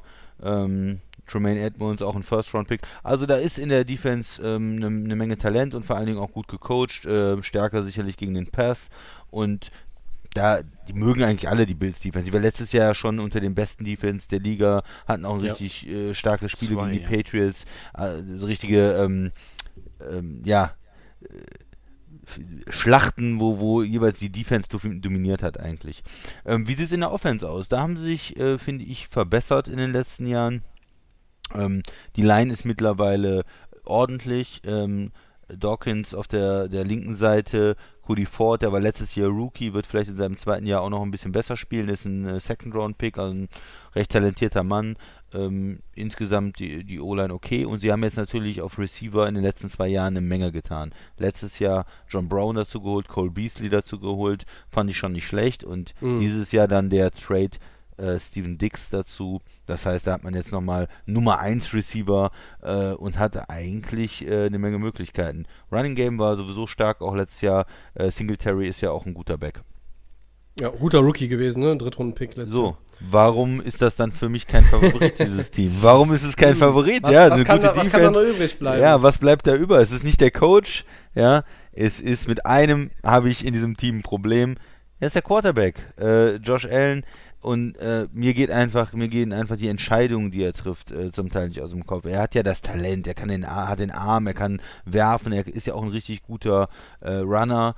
Aber mir gehen diese Entscheidungen nicht aus dem Kopf. Äh, wenn ein Quarterback, der nicht mehr Rookie ist, ähm, der in seinem zweiten Jahr gespielt hat, in einem Playoff-Spiel, ähm, eine Interception wirft oder einen Fehler macht, ist okay. Aber wenn er manchmal Vogelwild spielt, er manchmal Vogelwild, er, er wirft den äh, Ball irgendwo zur Seite, er versucht einen Pitch zu spielen. Also ich wäre als Quarter, als, als Head Coach wäre ich gestorben, ja, in wie er zum Teil spielt. Und ich weiß nicht, ob diese Entscheidungen, diese Spielintelligenz, ähm, ob die kommt. Ja, ich ähm, wünsche ihm alles Gute. Ich denke, er hat eine Menge Talent. Hoffentlich entwickelt er sich weiter für Buffalo. Aber ich habe hatte Fragezeichen, als er gedraftet worden ist.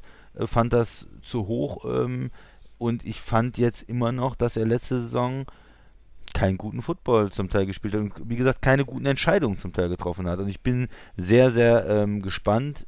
Sie haben ihm jetzt alles gegeben, um auch Erfolg zu haben in der Offense mit den Receivern. Ähm, es ist ja eine, eine Maßnahme, wenn man jetzt ähm, Dix holt, um zu sagen, komm hier, wir wollen jetzt gewinnen. Aber ich bin gespannt, wie, wie er das umsetzen kann. Ich habe da meine Zweifel und deshalb sehe ich halt dieses Level ähm, von den Bills. Klar können die in die Playoffs kommen, gerade wo es jetzt sieben Playoff-Teams gibt, keine Frage. Klar können die auch die Division gewinnen, wenn es in New England nicht läuft. Aber für mich sind halt auch Favoriten irgendwo dann, traue ich dem äh, der Mannschaft zu, irgendwo ins ähm, Championship-Game zu kommen, äh, AFC Championship-Game. Und da fehlt das für mich bei den Bills, weil ich dem Quarterback nicht so viel zutraue. Mhm. Und ja, ich bin auch gespannt, ob ähm, Dix mit ihm gut zurechtkommt. Wir wissen ja, dass er eine Diva ist. Das haben wir letztes Jahr in Minnesota gesehen. Da hat er sich oft beschwert, zu wenig Targets und hier. Und wenn der Quarterback mal nicht geworfen hat oder ihn nicht gesehen hat, wenn er offen war oder so. Ich will die ersten zehn Videos sehen, wo äh, der Football fünf Yards äh, über den Kopf von Dix fliegt und äh, wie er sich dann irgendwie aufregt. Bin ich gespannt. Max, Buffalo. Ja, ähm, ich muss ganz ehrlich sagen, also ich bin schon sehr davon überzeugt, dass sie die Division in, äh, von den vier Teams innerhalb holen, weil ähm, gerade auch hier mit den Neuzugängen, also Stephon Dix, vollkommen richtig, ist eine Diva gewesen, ist immer so ein bisschen untergegangen in Minnesota mit Thielen zusammen. Aber ich glaube, es ist genau das, was jetzt genau das, was jetzt passieren musste, weil jetzt ist er der Nummer 1 Receiver. Jetzt kann er erstmal zeigen, okay, ähm, ist er wirklich so eine Diva oder kann er wirklich Football spielen? Weil meiner Meinung nach kann er das, wenn er sich nicht so daneben benehmen würde. Ähm, er ist ein brandgefährlicher Spieler und das ist das, was Josh Allen auch fehlt. Ähm, aber man muss auch da Props rausgeben und ähm, ich verstehe den Christian zu sagen, okay, das Playoff-Spiel war katastrophal, ähm, aber da würde ich ihn nicht messen von, weil ich fand sein, seine, seine letzte Saison, da hat er wirklich einen großen Sprung zu seinem Rookie, ähm, äh, zu seiner Rookie-Saison gemacht. Ähm, doppeltes an Touchdowns, auch die Yards deutlich verbessert und das aber auch mit Spielern, wo wir gedacht haben, okay, John Brown, Cole Beasley, ähm, das sind jetzt auch nicht die, die, Sachen, wo man sagen kann, okay, da kann man jetzt wirklich Welten mit äh, verändern. Und deswegen muss ich ganz ehrlich sagen, ähm, auch Dav äh, Devin Singletary, der ja für mich auch ein absolutes ähm, Talent ist, äh, ähm, ich habe die Bills ja auch live gegen die Dolphins gesehen, also das ist schon, das ist schon ähm, bei den Bills ist einfach so, jetzt hier ist, es ist kurz davor. Und ähm, für mich ist Josh Allen jetzt einfach, in, ist klar, ist richtig, er muss natürlich jetzt zeigen, okay, äh, kann er das nochmal verbessern. Ich habe aber, glaube ich, schon vor ein oder zwei Jahren, äh, ich habe, glaube ich, im Rookie-Jahr schon gesagt, glaube ich, zu ihm, ähm, dass er für mich der Franchise-Player jetzt als Quarterback für die Bills ist. Da bleibe ich auch dabei. Und die Optionen sind jetzt deutlich besser. Und ähm, ich hätte auch nicht gedacht, Cole Beasley, ähm, der bei den Cowboys da ähm, gespielt hat, dann auch nochmal sich dann doch nochmal so steigern kann. Ähm, und John Brown hat für mich auch extremst überzeugt. Tight End Position, ja, ähm, da haben wir Dawson Knox, äh, Tyler Kraft.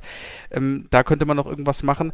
Aber ich gehe mal davon aus, ähm, mit den Möglichkeiten und auch mit Dix ist natürlich jetzt die Option für Allen deutlich besser.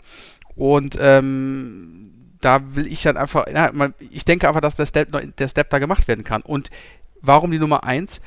Es ist einfach der Fakt. Tom Brady ist nicht mehr bei den Patriots. Und das ist auch ein entscheidender Punkt. Und man kann auch die Patriots-Organisation, ähm, gar keine Frage, die wissen, wie man Football spielt. Die haben uns 20 Jahre, wir haben sie gehasst, wir haben sie geliebt, wir haben sie verflucht. Ähm, aber ich glaube einfach, der nächste Step, jetzt haben sie den Coach verlängert. Die Defense der Bills, ähm, Christian hat alles schon zusammengefasst, ist immer schon ähm, die Nummer zwei letztes Jahr gewesen, ähm, hinter den Patriots. Mhm. Trotzdem konnten sie aber ihre Schlüsselspiele auch halten. Ähm, sie haben sich nicht irgendwo groß verschlechtert, mussten nicht viel abgeben ähm, und ähm, können einfach auf dem Niveau weitermachen. Und Josh Norman, ja, das ist ein Trash-Talker, ähm, aber vielleicht kann der auch noch irgendwo einen Beitrag leisten mit seiner Erfahrung. Also die, die Karten sind, äh, stehen, stehen auf grün, sie sind auf Go und ich finde, da, ähm, dass da Josh Allen jetzt einfach noch mehr geboten wird und ähm, vollkommen richtig. Aber er ist auch, dazu sagen muss, er ist ein agiler Spieler, er trifft falsch, manchmal falsche Entscheidungen, vollkommen richtig. Aber wir haben noch den Vorteil, er ist agil, er ist schnell, er kann auch mal selbst ein paar Yards haben. Das sind alles Faktoren, die dafür sprechen. Und ähm, man kann natürlich hoffen, wenn die Playoff Playoffs erreicht werden, dass er diese Fehler, aber da muss man ja von ausgehen, dass er das irgendwo nicht noch einmal tut. Und deswegen sind für mich einfach die Bills im Moment das in der AFC East das ähm, überraschendste, das agilste und auch das stärkste Team. Ähm, und ja, aber Tobi, deine Meinung, Bills, du bist ja auch auf meiner Meinung zu sagen, äh, die sind auf jeden Fall äh, Favoriten.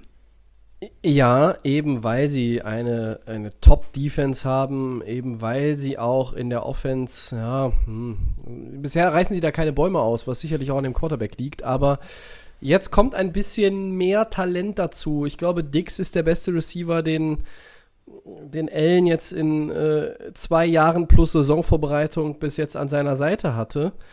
Und ich bin schon davon überzeugt, dass Josh Allen auch noch ein bisschen draufpacken kann.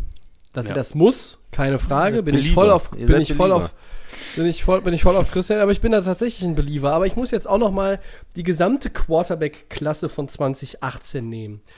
Also Lama Jackson ist als Fünfter in der Runde 1 gedraftet worden. Den lassen wir jetzt mal raus. Die anderen vier, da hat mich noch keiner in Ekstase gespielt. Ja, und das sagen wir schon, oder ich habe das schon so oft gesagt jetzt in den letzten sechs Monaten. In diesem dritten Jahr müssen die Kameraden jetzt mir aber auch zeigen, aus welchem Holz sie geschnitzt sind, dass sie das Talent haben, dass das kein Fehler war, dass sie sich vorzeitig dafür empfehlen können, einen Anschlussvertrag zu bekommen. Da ist nicht nur Ellen zu nennen, da ist auch Sam Darnold zu nennen, ja, und auch äh, mein Freund Maker Bayfield, ja. Und hab ich einen vergessen? Mhm. Josh Rosen. Josh Rosen, ja, aber der spielt ja schon. Der, ist ja, der, ist ja, der ist ja schon auf dem, auf, auf dem Hackenberg-Gleis gelandet fast. Ja? So, also ich sehe ich seh das Problem mit Josh Allen. Wilde Entscheidungen. Aber für mich ist es ja auch, ich bin ja zwar, Christian hat nicht Unrecht, da schon ein bisschen Believer, immer noch. Aber andererseits, irgendwann kommt der Punkt in der Karriere des Quarterbacks, da musst du dich entscheiden. Was willst du denn sein? Willst du vielleicht doch eher so ein Pocket-Passer werden? Ja, also so Also ich sag mal zumindest so wie Mahomes, was auch deine Halbwertzeit in dieser Liga deutlich nach oben hieven würde? Oder möchtest du eher dieser ständig agile, ich mache 70, 80, 90 Rushing Yards pro Partie, muss man dazu ja sagen, äh, und habe dann vielleicht eher auch eine Verletzungs- äh, oder Krankenakte, die ungefähr so dick ist wie äh, die Player-Biografie von äh, Cam Newton. So. Und wenn Allen natürlich dann irgendwo sagt, hier, ich möchte jetzt, oder, oder dann auch die, die, das Team auf ihn zugehen und sagt, wir wollen jetzt aber auch so ein bisschen den Stil verändern, um dich voranzubringen, da muss man offen dafür sein. Und da, wenn, er, wenn er das macht, glaube ich, wird er, wird sein Spiel weniger fehlerbehaftet sein. Ja. Und ich glaube auch, dass er äh, aktuell in einem Team ist, was am besten gecoacht ist. Stefanski äh, mit Mayfield in Cleveland, das ist jetzt wieder eine neue Paarung äh, bei den Jets. Ähm, keine Ahnung, ähm, ist Adam Gaze eigentlich noch da oder ist er schon, Ja. ist er schon nach Hause Ja, gegangen? Ja, noch äh, mit, mit Sam Darnold weiß ich nicht. Also da finde ich doch, finde ich, finde ich die Kombination Josh Allen ähm, und, und Sean McDermott jetzt nur mal auf die drei bezogen, diese drei Quarterbacks, schon dann braucht Aber ich habe noch eine ähm, Mitteilung für dich, Tobi. Äh, Ja? Er ist nicht so gut wie Patrick Mahomes. Und egal, Das was er in richtig. seinem Spielstil Das habe ich ja auch äh, nicht sagen macht, wollen. Äh, wird auch nicht so gut sein wie Mahomes. Nein, ich Also, meinte das, meinte das ja, nur auf die Art und Weise, in, in das, was du ja kritisierst. Ne? Also ich bin ja kein Verstehe Fan dieser Quarterback schon seit Jahren. Ich war kein Fan von Kaepernick äh, äh, mit, mit diesem Stil und auch nicht von Newton. Ähm, und das äh, guckt euch jetzt mal an aus den letzten 15 Jahren. Wo sind denn, wie viele Jahre haben diese Quarterbacks gespielt in der Liga? Die Gründe sind ja ganz vielfältig, keine Frage. Aber Josh Allen sollte doch auch wirklich gucken, ihm sollte selber was daran liegen, ähm, da ein bisschen mehr. Weißt du, wenn aus Josh Allen ein Joe Flacco wird, hat er in Buffalo echt gute Chancen.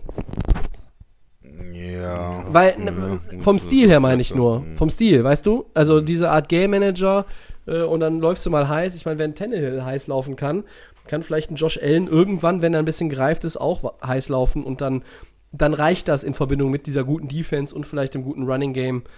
Und dann haust du mal hier und da die Bombe raus und dann passt das. Aber das sind eine Menge, Menge Sachen, die natürlich noch irgendwo zusammenkommen müssen. Ich traue ihm das zu. Ich sehe es auch mit ein bisschen Skepsis, aber für mich gehören die Bills halt schon zu den Favoriten, eben weil sie diese wahnsinnig gute Defense haben. Und McDermott. Vielleicht zahlen die nächstes Jahr 35 Millionen für Cam Newton. Das äh, ziehe ich in Zweifel. So, Okay. dann Schlüsselspieler. Ah. Max. Ja, ähm, in der Offense nehme ich Devin Singletary, ähm, guter Mann, ähm, ausbaufähig, war hat super Saison gespielt. Und in der Defense nehme ich Tredavious White, Cornerback. Da kann man, wie gesagt, echt viele Spieler nehmen, aber ich entscheide mich mal für ihn, ähm, einfach ein guter Left Corner. Okay. Ähm, Ja. Dann würde ich mal anschließen und dem Christian bei den Bills das letzte Wort überlassen. Ja. Äh, Dion Dawkins, der Left Tackle. Und in der Defense nehme ich mal Mittellinebacker, Tremaine Edmonds. War 2018 auch ein First-Round-Pick. Ähm, ja. Wenn der so weitermacht, fände ich es ganz gut. Ja, ich gehe in der Offense äh, mit Dix. Ähm, Ich Mhm. möchte gerne sehen, Mhm. dass er die, die Antonio Brown-Route geht in seiner Karriere und in Woche 6 schon nicht mehr für äh, die Bills spielt. Äh, weil er sich mit allen in der Organisation angelegt hat, weil er völlig verrückt geworden ist. Vielleicht sagt er, er will nicht mit Helm spielen oder mit, er will ohne Trikot nackt spielen oder ich weiß es nicht was. Das, ähm, da muss noch ein bisschen Action rein. Könnte ich mir ganz gut vorstellen. Und ähm, in der in der Defense, ähm, ja, da gehe ich mit ähm, Vernon Butler, dem äh, Defensive Mhm. Tackle, äh, wenn er auch dominant spielt, ist er auch ein äh, talentierter Spieler, der äh, auch hochgedraftet worden ist, ähm, dann könnte das in der von der von der D-Line, von den äh, Defensive Tackle ein sehr, sehr gutes äh, Duo mit Ed Oliver sein. Ja, wunderbar. Dann gehen wir weiter. Und auch wenn sie den besseren Rekord hatten, aber das letzte Team, es muss natürlich auch das Team sein, ähm, was die Krone dann am Ende auf hatte. Also kommen jetzt erstmal die Baltimore Ravens, 14-2. Max, leg doch mal los.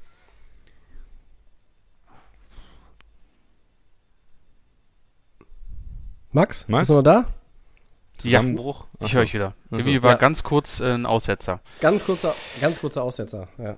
Da musst du mir nochmal kurz sagen, wo hast du aufgehört? Ich habe es nicht mehr Äh, mitbekommen. Bei den sage, Ravens, ne? äh, Die, die Ravens, 14-2. Und Ja, äh, endlich mal ein Favorit. mal an. Ein richtiger Favorit. Ja. Äh, 14-2, du hast gesagt, Tobi. Die haben den Auftakt zu Hause gegen die Browns. Dann fahren sie nach Houston.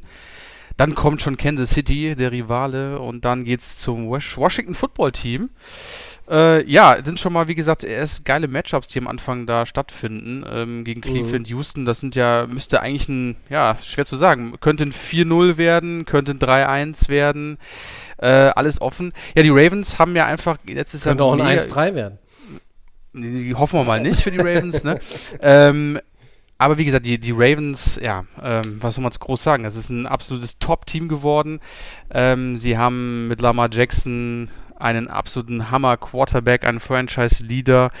Ähm, die Ravens dominieren einfach mit ihrer, mit, mit dem, was sie haben in der Offense. Also ich muss ganz ehrlich sagen, sie haben ja einen starken Tight End mit Mark Andrews. Mark Ingram, ähm, der, ähm, der Veterane, der von New Orleans gekommen ist, der hat spielt ein gutes, äh, hat ein gutes Jahr gespielt. Ähm, dann haben wir, fand ich eigentlich relativ überraschend, war äh, Marquise Brown, äh, der ist jetzt in seinem zweiten Jahr, genau, er war letztes Jahr Rookie. Hollywood, ne? Hollywood Brown. Ähm, das hat super funktioniert. Und sie haben natürlich auch den, Tobi, du wirst es ja natürlich mir auch zustimmen, die haben natürlich den äh, Backup-Quarterback Robert Griffin III. The Da kann es ja nur laufen. Äh, nee, Spaß beiseite. Ähm, also die, die, die, die Ravens haben uns einfach äh, die letzten, das letzte Jahr einfach komplett umgehauen. Ähm, war toll zuzuschauen. Die, die Offense ist, irgendwie ist eine absolute super Chemie da, auch mit Willie Snead, den darf ich auch nicht vergessen, den man auch irgendwie null auf dem Radar hat. Aber der hat auch nochmal für Ja, Yards haben gesorgt. auch einige andere Mannschaften vergessen, dass er da spielt. Und Genau, also der, der war ja überhaupt gar nicht mehr auf dem Radar. Man hatte, glaube ich, nur noch gesehen, ähm, ein Typ mit langen Haaren und ähm, der hat aber auch noch irgendwie seinen Beitrag leisten gespielt, können. ja. Also muss man und sagen. eine Staubwolke. also Erst da- Typ mit langen Haaren und dann eine Staubwolke. Genau, also es war wirklich, also äh, Baltimore ist, also dieser, dieser, dieser junge Quarterback bringt irgendwie einfach dazu, dass dieses Team irgendwie super zusammen harmoniert. Ich weiß es auch nicht, aber es ist irgendwie ein frischer Wind drin mit dem Coach. Dann, wie gesagt, auch die Defense, also das ist ja auch wirklich, es wird immer, es wird immer krasser mit Earl Thomas, Marcus Peters, da sind Namen dabei, da hast du natürlich auch gut gedraftet. Ähm, dann Brandon Williams, Calise Campbell. Ähm, ihr könnt ja gleich auch nochmal ein paar Spiele aufwählen. Also Ja. die Ravens jetzt auch nochmal mit ihrem, mit, ihrem, mit ihrem Draft und mit den Neuzugängen sieht es nochmal brutaler aus, als es letztes Jahr schon gesehen hat. Also äh, ausgesehen ich hat. auch. Die Defense ist nochmal, auf dem Also Papier finde ich die Defense noch verbessert. Ja, das ja, ist ja ist noch mal nochmal. besser geworden. Ne? Genau, das ist nochmal eine, ein, das ist dann nochmal ein. Level höher. Ja. Und also ich wenn, bin wenn du, ja, wenn Ja. du so jemand wie, wie äh, Callis Campbell äh, mit reinbringen kannst, genau von Jacksonville, äh, ja. von Jacksonville, der immer noch äh, gut spielt, ähm, da, da verbesserst du ja die Defense noch mit äh, Patrick Queen, dem Linebacker, First-Round-Pick, den viele Genau. gerne Mhm. gehabt hätten. Äh, dann landet er natürlich bei den Ravens in einer schon guten Defense. Kann der bestimmt glänzen, oder? Als, als Rookie. Und Ja. äh, du hast gesagt, Earl Thomas, Marcus Peters, die Defense, gerade die ähm, Corner Safety, da sind super stark besetzt und haben jetzt vorne noch was getan. Ähm, ja, auch, auch äh, Panel McPhee, der, der früher schon mal da gespielt hat und äh, der, der wird da bestimmt auch wieder gut, ähm, gut aussehen. Und also von daher glaube ich, dass die Defense sehr, sehr stark ist. Ähm, ich versuche mal äh, vielleicht ein, zwei Löcher reinzubringen in die Ravens. Wo kann man, wo könnte man sich vorstellen, dass es nicht so gut läuft? Ähm, Sie haben ähm, Marshall Yanda verloren, den Guard, den Star Guard, der natürlich auch für dieses Run-Game extrem wichtig war. Äh, so in die O-Line, da, da müssen sie quasi äh, das Herzstück äh, ersetzen, den besten Run-Blocker. Ähm, und ja, das könnte natürlich schwierig sein, wenn die O-Line da etwas schlechter spielt, wenn sie nicht mehr so gut den Lauf aufziehen können. Ähm, und dass dann mehr Druck auch auf Lamar Jackson ist als Tobi, ne? Pocket Passer dann oder mal von hinten zu spielen Mhm. oder nicht mehr dieses, äh, diese leichte Spielweise, die sie hatten, ähm, wo sie ja äh, mit dem ganzen Lauf so dominiert hatten und dann die Play-Action-Passing-Game mit den Tight Ends, dass sie jetzt nie so ähm, stark von hinten spielen mussten. Das ist so die äh, Überlegung, wo man sagen könnte, können sie da Probleme kriegen und kann sich dann äh, Lamar Jackson auch äh, weiterentwickeln. Er hat sich ja unheimlich ähm, gut entwickelt vom ersten aufs zweite Jahr, muss man ja einfach sagen. Ähm, und kann er dann das, äh, den nächsten Schritt machen.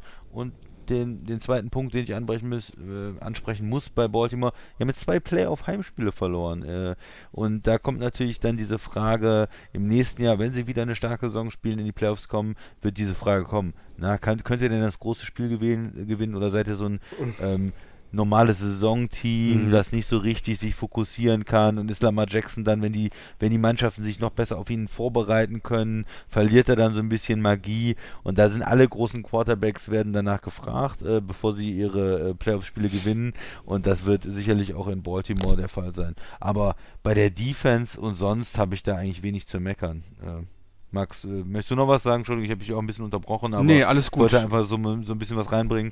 Oder Nee, Tobi, gerne. vielleicht, äh, ha- hast du irgendwelche Schwächen ausmachen können bei den Ravens sonst?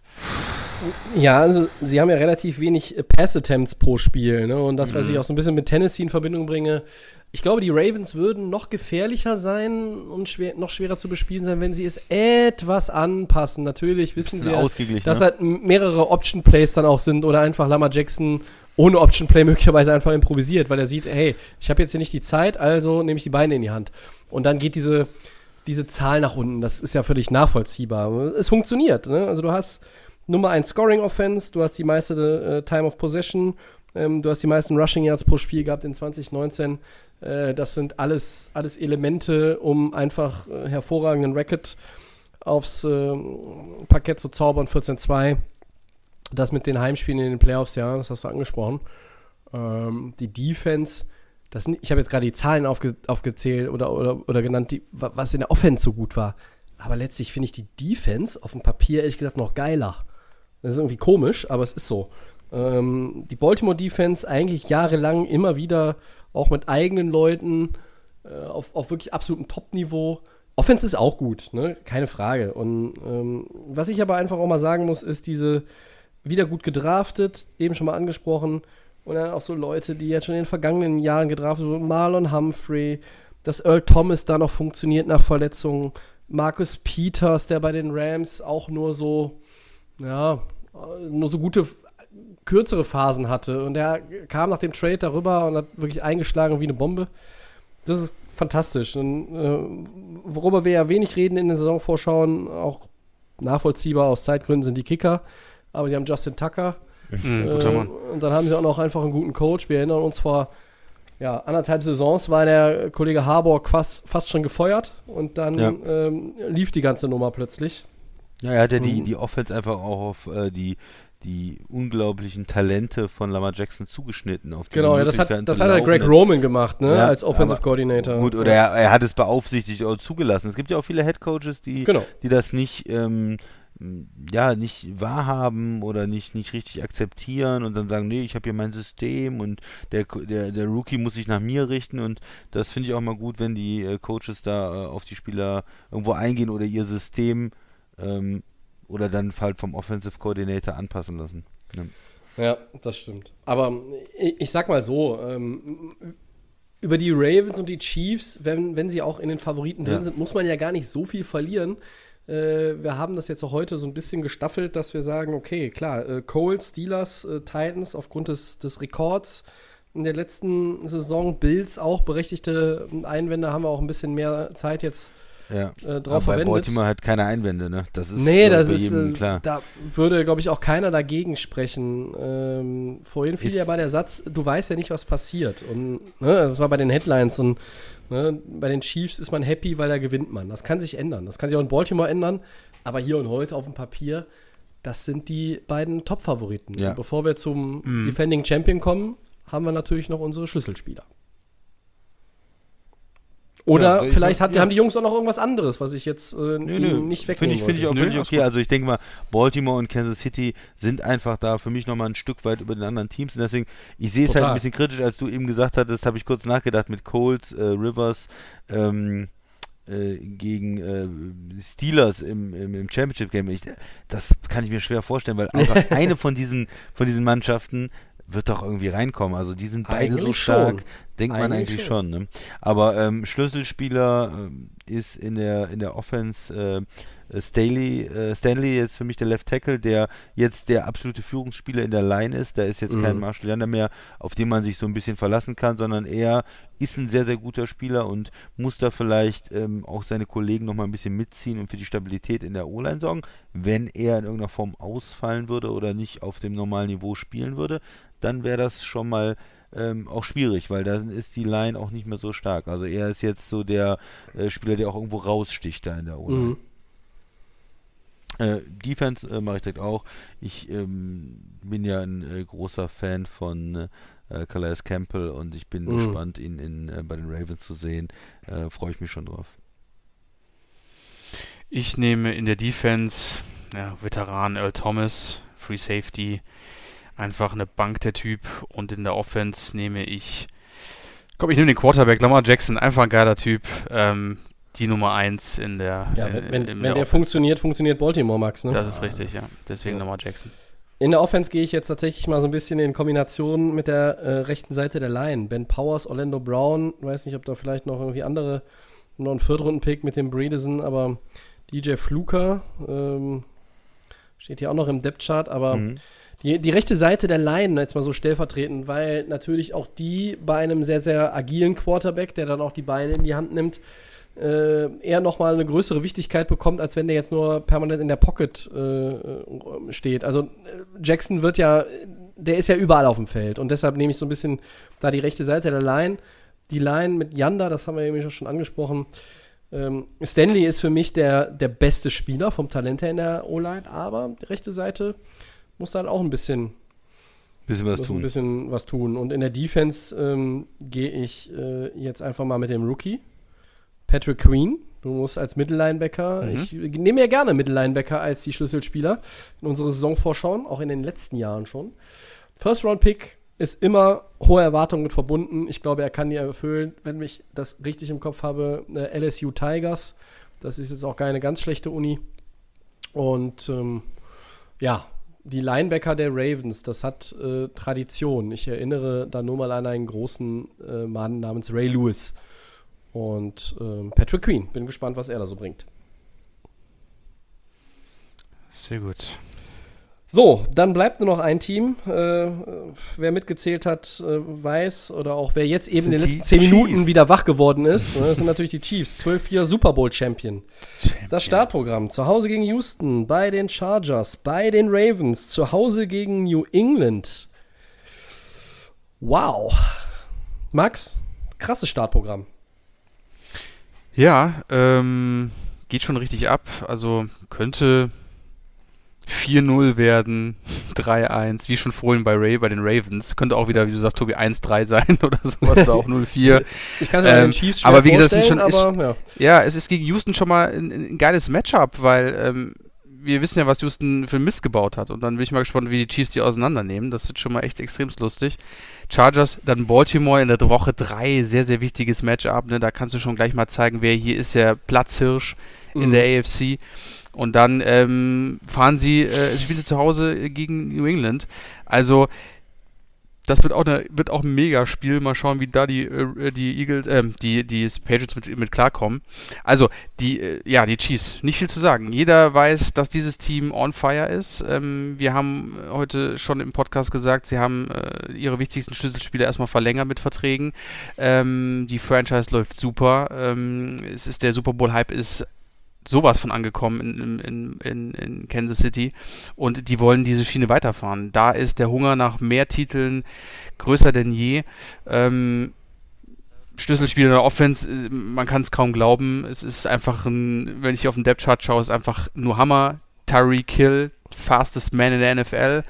Travis Kelsey, Patrick Mahomes, dann ist auch Damien Williams, der wird ja aussetzen, glaube ich, in der neuen Mhm. Saison. Aber wie stark der auch in der letzten Saison war, ähm, wie sich da gemacht hat.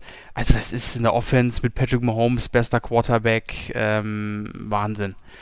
Defense, ja, das ist immer so ein bisschen das Manko gewesen bei den Chiefs, ne, auch die letzten Jahre. Da haben wir natürlich dann Chris Jones, der jetzt verlängert hat, ganz klar, bester Mann in der Defense. Dann der Honey Badger, Tyron Matthew, der heraussticht.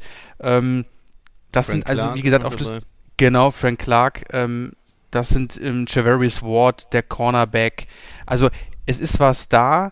Trotzdem wissen wir auch, dass die Defense der Chiefs auch für Punkte anfällig ist. Ähm, Mhm. Das ist natürlich immer so ein bisschen das Manko. Ähm, die Offense kann das natürlich immer so ein bisschen ähm, komprimieren, weil sie natürlich immer extremst high Games haben. Gescored 48 Punkte, äh, was auch immer. Da ist das quasi nicht so ins Gewicht gefallen. Aber sie haben natürlich auch viele Punkte zugelassen. Das darf man auch nicht vergessen. Und das ist immer das kleine Manko, wo es bei den Chiefs vielleicht, was natürlich bei Baltimore natürlich der absolute Superfall ist, was bei den Chiefs natürlich irgendwo ein bisschen dann hinten wegfällt. Ähm, aber ich denke mal, mit, äh, mit Andy Reid und Co ist weiterhin auch mit, mit, einem, mit einer bisschen schlechteren Defense ähm, der High Football und eines der besten Teams in der AFC immer noch äh, gegeben. Und ähm, ja, wird extrem interessant. Und wie gesagt, schon die Spiele alleine, die in die ersten vier Wochen sind, sind mega interessant. Und da wird man einfach sehen, wie weit das Team, ob das weiter das Niveau hat, ob sich es nochmal verbessert oder vielleicht auch der Worst-Case-Fall, es verschlechtert sich. Aber alle Sterne stehen gut für die Chiefs. Ähm, perfektes Team. Wie, wie seht ihr das? Nun, perfekt ist ähm, ja, ja ein sehr, sehr starkes Sinn, ne? Team. Ja, du hast diese, diesen Speed in der Offense, die, die Receiver haben den Speed und du hast einen Quarterback, der alle, alle Würfe ähm, machen kann, der die ein, ähm, einsetzen kann, diese schnellen Receiver, diesen Top Tight End, äh, haben auch ein gutes Running Game, haben ja auch wieder ein First Round Running Back investiert, um das Ganze ähm, am Laufen zu halten, um wieder auch nochmal Speed in die Offense reinzubringen. Ähm, das ist einfach ähm, ja, mit einem guten Playcalling und einer ordentlichen O-Line, ähm, guten Tackeln, das, das passt eigentlich. Äh, also ich erwarte da weiterhin ähm, ja, eine, eine, eine Top-Offense einfach von Kansas City. Äh, Patrick Mahomes hat absolut ähm, ja, ist der beste, beste Quarterback der Liga, wir haben es gesagt, ähm, hat absolut gut letztes Jahr gespielt, Wahnsinnswürfe gemacht. Und in der Defense, ja, vorletztes Jahr waren sie ja richtig schlecht in der Defense. Letztes Jahr mhm. haben sie sehr viel umgebaut und haben gut genug gespielt, um Titel zu gewinnen, haben äh, ordentlich gespielt in der Defense. Ich würde auch immer noch sagen, dass die Offense natürlich das Prunkstück, äh, die Defense ist, äh, fällt da irgendwo ein bisschen ab, aber sie hatten dann genug Playmaker und genug gute Aktionen in der Defense, um das Ganze äh, ordentlich zu halten. Und das, denke ich, äh, ist immer noch der Fall. Chris Jones äh, kann, kann ein richtig guter ähm, Pass-Rusher auch von der Defensive Tackle-Position sein. Frank Clark ist auch in den Seattle-Zeiten schon ein guter Spieler gewesen, auch gegen den Lauf. Und mit dem Talent in der Secondary, da, da geht es. Es ist nicht so eine gute Defense auf dem Papier wie Baltimore, meiner Meinung nach, aber ähm, die Offense ist natürlich gerade was das Passing Game absolut ähm, dynamisch und ja, die Chiefs sind äh, Super Bowl Favorit wieder, ähm, haben die ganzen Schlüsselspieler gehalten und das ist relativ einfach. Ja, also äh, Kansas City will wieder in den Super Bowl. Tobi. Ja. ja, alle alle Puzzleteile beisammen. Ähm, für mich ist halt auch so ein bisschen die äh, ähm, Duvernay Tardif, der, der Center, ne? der setzt auch aus. Ähm, ja, aber selbst der Ausfall von Damien Williams, ähm, weiß ich nicht, ob der sie dann am Ende hart trifft. Der Rookie Edward Hilaire, dem traue ich auch eine Menge zu. Es ist eine, eine Offense, in der natürlich äh, wenn, wenn du einen Zauberer hast wie Mahomes, dann musst du auch immer damit rechnen, dass der. Warum, warum kann nicht DeMarcus Robinson am Ende 1100 Yards haben? Ne? Also, da kann ja. alles passieren.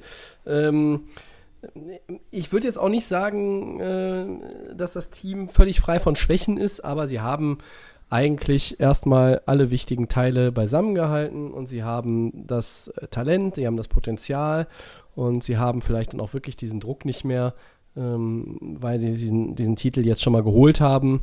Ähm, ja, es ist ein, ein Team, ja. Sie haben gute Koordinator, sie haben einen guten Head Coach. Ähm, ihr habt jetzt auch schon eine Menge dazu gesagt. Ähm, ich kann mich da sonst generell einfach nur anschließen. Also, äh, wer, wer Mahomes hat, ähm, hat immer gute Karten.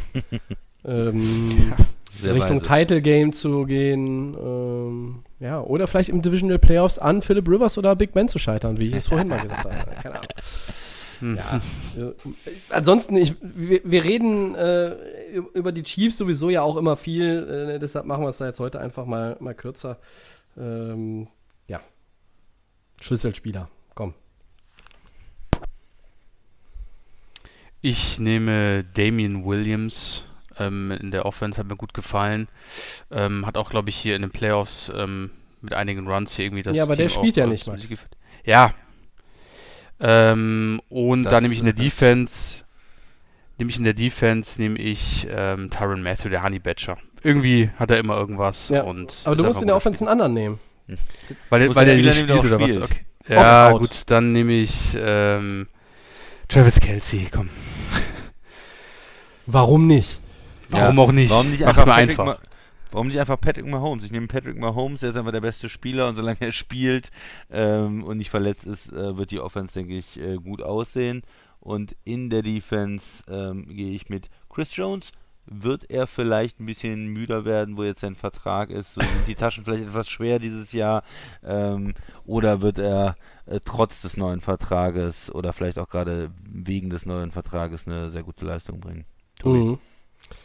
Ähm, für mich in der Defense Bashard Breland, der im Super Bowl eine richtig gute Partie gemacht hat. Der ähm, kam ja auch erst spät letztes Jahr so dazu. Und Corner finde ich jetzt nicht so die bombastisch starke Position, deshalb möchte ich da auch sehen, ähm, dass er vielleicht als, als Playmaker sich hervortut. In der Offense schließe ich mich bei Patrick Mahomes an. Ähm, wir reden vielleicht irgendwann, äh, wenn wir vierstellig sind in diesem Podcast, darum, darüber, dass Patrick Mahomes jetzt seinen fünften, sechsten MVP-Titel geholt hat und äh, auch fünf Ringe hat. Also kann ja passieren. Ähm, ja. Und auch sie haben einen guten Kicker. Ja. Wie genau wie Baltimore. Sie haben Harrison Butker. Ja, aber bitte nichts gegen äh, Nicht Tucker. dies gegen deinen Tucker Justin ist- Tucker, Christian. ich Tucker ist eine ganz andere Liga. Entschuldigung. Ja, natürlich. Okay, okay, okay. Ja, gut. Ähm, also, wir fassen zusammen. Die Chiefs und die Ravens sind ja äh, außerhalb jedweder Diskussion. Ähm, die Colts hatten wir heute drin als einstimmiges Team. Bei den Steelers, Titans und Bills waren wir uns nicht einig, aber so ist es dann nun mal. Und ähm, deshalb haben wir uns auch mit denen etwas mehr Zeit genommen. Sei es wie es sei. Das war Teil 3 der Saisonvorschau. Nächste Woche geht es weiter mit den Außenseitern in der NFC. Christian hat mir seine Liste schon gemailt. Da stehen bei den Außenseitern nur die Rams drauf und sonst keiner. Ja, das ist richtig. Ja, und äh, der Max schickt mir, schickt mir seine Vorschläge. dann. Ja, und Okay. Favoriten ist Seattle, 49ers und Arizona. Genau. Und alle anderen zwölf Teams sind Middle, of, Middle- the Pack. Middle of the dass, Pack, ja. dass es dann halt irgendwelche Divisionssieger gibt, das interessiert den Christian Ja. an der Stelle herzlich wenig. Ja. Kann man, kann man so machen, muss man nicht. Gut, dann sind wir bei den Four Downs. Erstes Down. Cowboys Defensive Tackle. Gerald McCoy fällt aus die ganze Saison, aber nicht mit einem Kreuzbandriss, sondern mit einem Quadrizeps-Sehnenriss, so heißt das Hm. Wort. Ja, wie hart trifft dieser. Ausfall denn die Dallas Defense, Christian? Ja, schon, ne? Ähm, die hatten ja sich eigentlich eine ganz gute Defensive Line zusammengebaut mit äh, DeMarcus Lawrence, äh, McCoy, dann äh, äh, Don Terry Poe, der da auch ähm, verpflichtet worden ist, und Ever äh, Everson Griffin, der da jetzt neu Mhm. verpflichtet worden ist. Das heißt, auf dem Papier alles ein bisschen ältere Spieler, ähm, Free Agents zum Teil äh, lange gewesen, also nicht so die allerhöchste Klasse, aber vielleicht Spieler, die man da nochmal zusammenbringen kann. Gary McCoy fehlt da in der Mitte und ähm, ja, finde ich schon, dass das ein äh, absoluter Verlust ist. Max. Gut für die gegnerischen Teams und schlecht natürlich für Dallas, Mhm. weil die drei Spieler hast du schon angesprochen, Christian. Das sind richtige, also wenn die alle fit sind, also Jeremy McCoy noch dabei mit DeMarcus Lawrence und Tory Poe, boah, das ist wirklich eine, eine Line da in der Defense. Äh, das ist natürlich ein riesen, riesen Verlust für, für die Dallas Cowboys. Ähm, weil wenn die drei fit wären, also jetzt zu dritt, puh, also da hätte ich als Quarter, gegnerischer Quarter nicht viel zu lachen. Aber wirklich ganz, ganz schlecht für die, für die Cowboys. Ähm, ja, vielleicht werden sie es irgendwie noch dann irgendwie mit einer Lösung hinkriegen. Ja, wie hart trifft dieser Ausfall die Dallas Defense? Sehr hart. Ja. Zweites Down. Die Patriots verstärken ihr Backfield mit Running Back Lamar Miller. Hilft das den New England Patriots weiter, Christian? Nein, Nee. Gute Antwort. Ja, ich sag ja. Ich sag komischer Move. Ich sag eher nein. Nee, ist ein typischer Patriots-Move. Ja, ich weiß auch nicht. Wo Ich der hatte vierte es Mann nicht mehr, nicht mehr so im Kopf gehabt, aber er hatte 973 Rushing Yards und 5 Touchdowns für die Texans letztes Jahr, ne? Ja, ja, aber das ist der vierte Mann jetzt im Running Back Roster? Okay. Ja gut, ihr, ihr kennt das ja in New England, da wird halt Ja, ja. durchgemischt, du weißt halt nicht, wer dir da entgegenkommt. James White, Rex Burkett, äh, Corey Dillon, ähm, ja, äh, Kevin Falk, nee, die letzten Sonny Michel. nicht mehr, aber ja, Sonny Michel ist noch da, richtig, danke. Also, äh, da kann, ja, ja, da kann ja alles passieren. Und, äh, nein, also ich, ich finde so, ich find's solide, mehr nicht. Christian sagt nein, Max sagt komischer Move. Oder ma, ma, ma, äh, komischer Move, aber eher, eher auf Christians Seite, Max, oder eher bei mir? Ja, eher so, nicht braucht man nicht eigentlich. Aber Braucht man komisch, nicht. dass man Okay. zum Running Back Okay. kommt. Nochmal Ähm, Washington. Drittes Down, MC, ja. Ja, nochmal Washington. Die Franchise hat mit Jason Wright den ersten schwarzen Teampräsidenten der NFL Histo History äh, eingestellt. Was sagt ihr dazu? Ja, ich finde es gut. Ähm, er hat ja er selber gesagt, gegenüber der New York Times, für jeden People of Color ist es von Bedeutung, wenn du der Erste von etwas bist.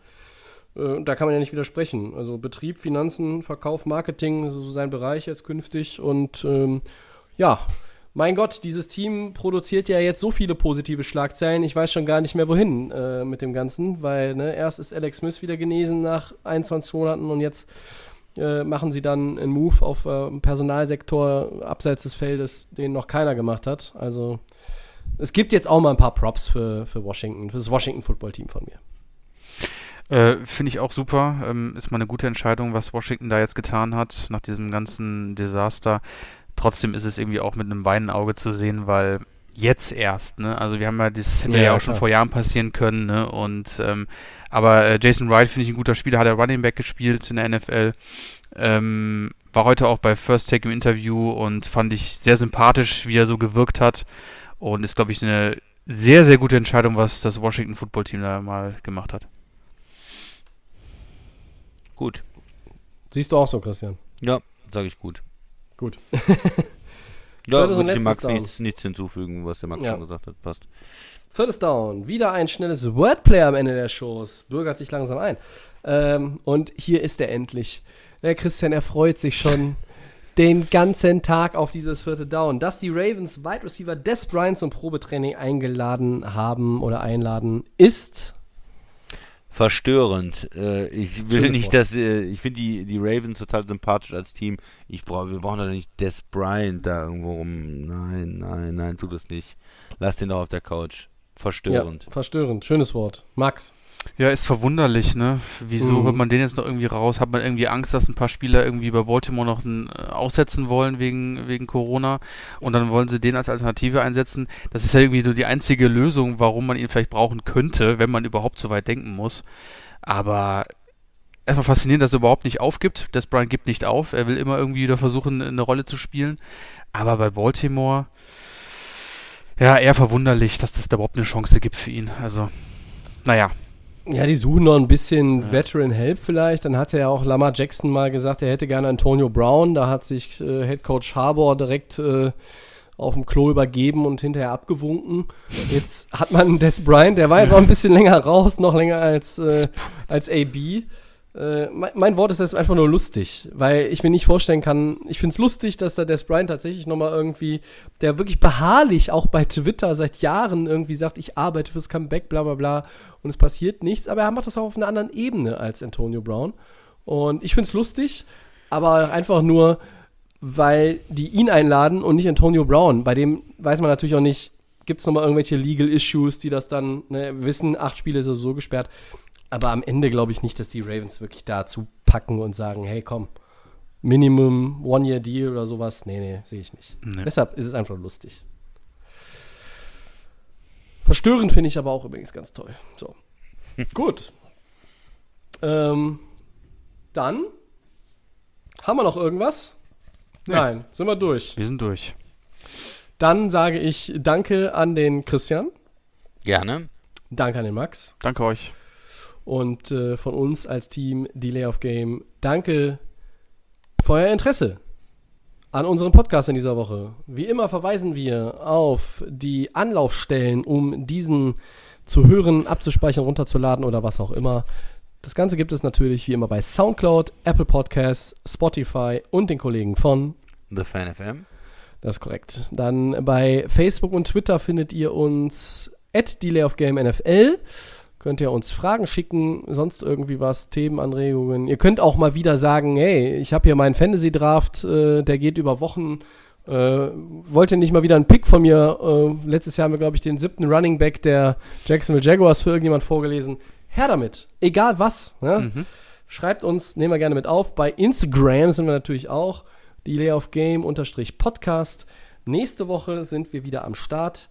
Dann geht es weiter auch mit der Saisonvorschau. Bis dahin wünschen wir euch eine schöne Woche. Macht das Beste draus.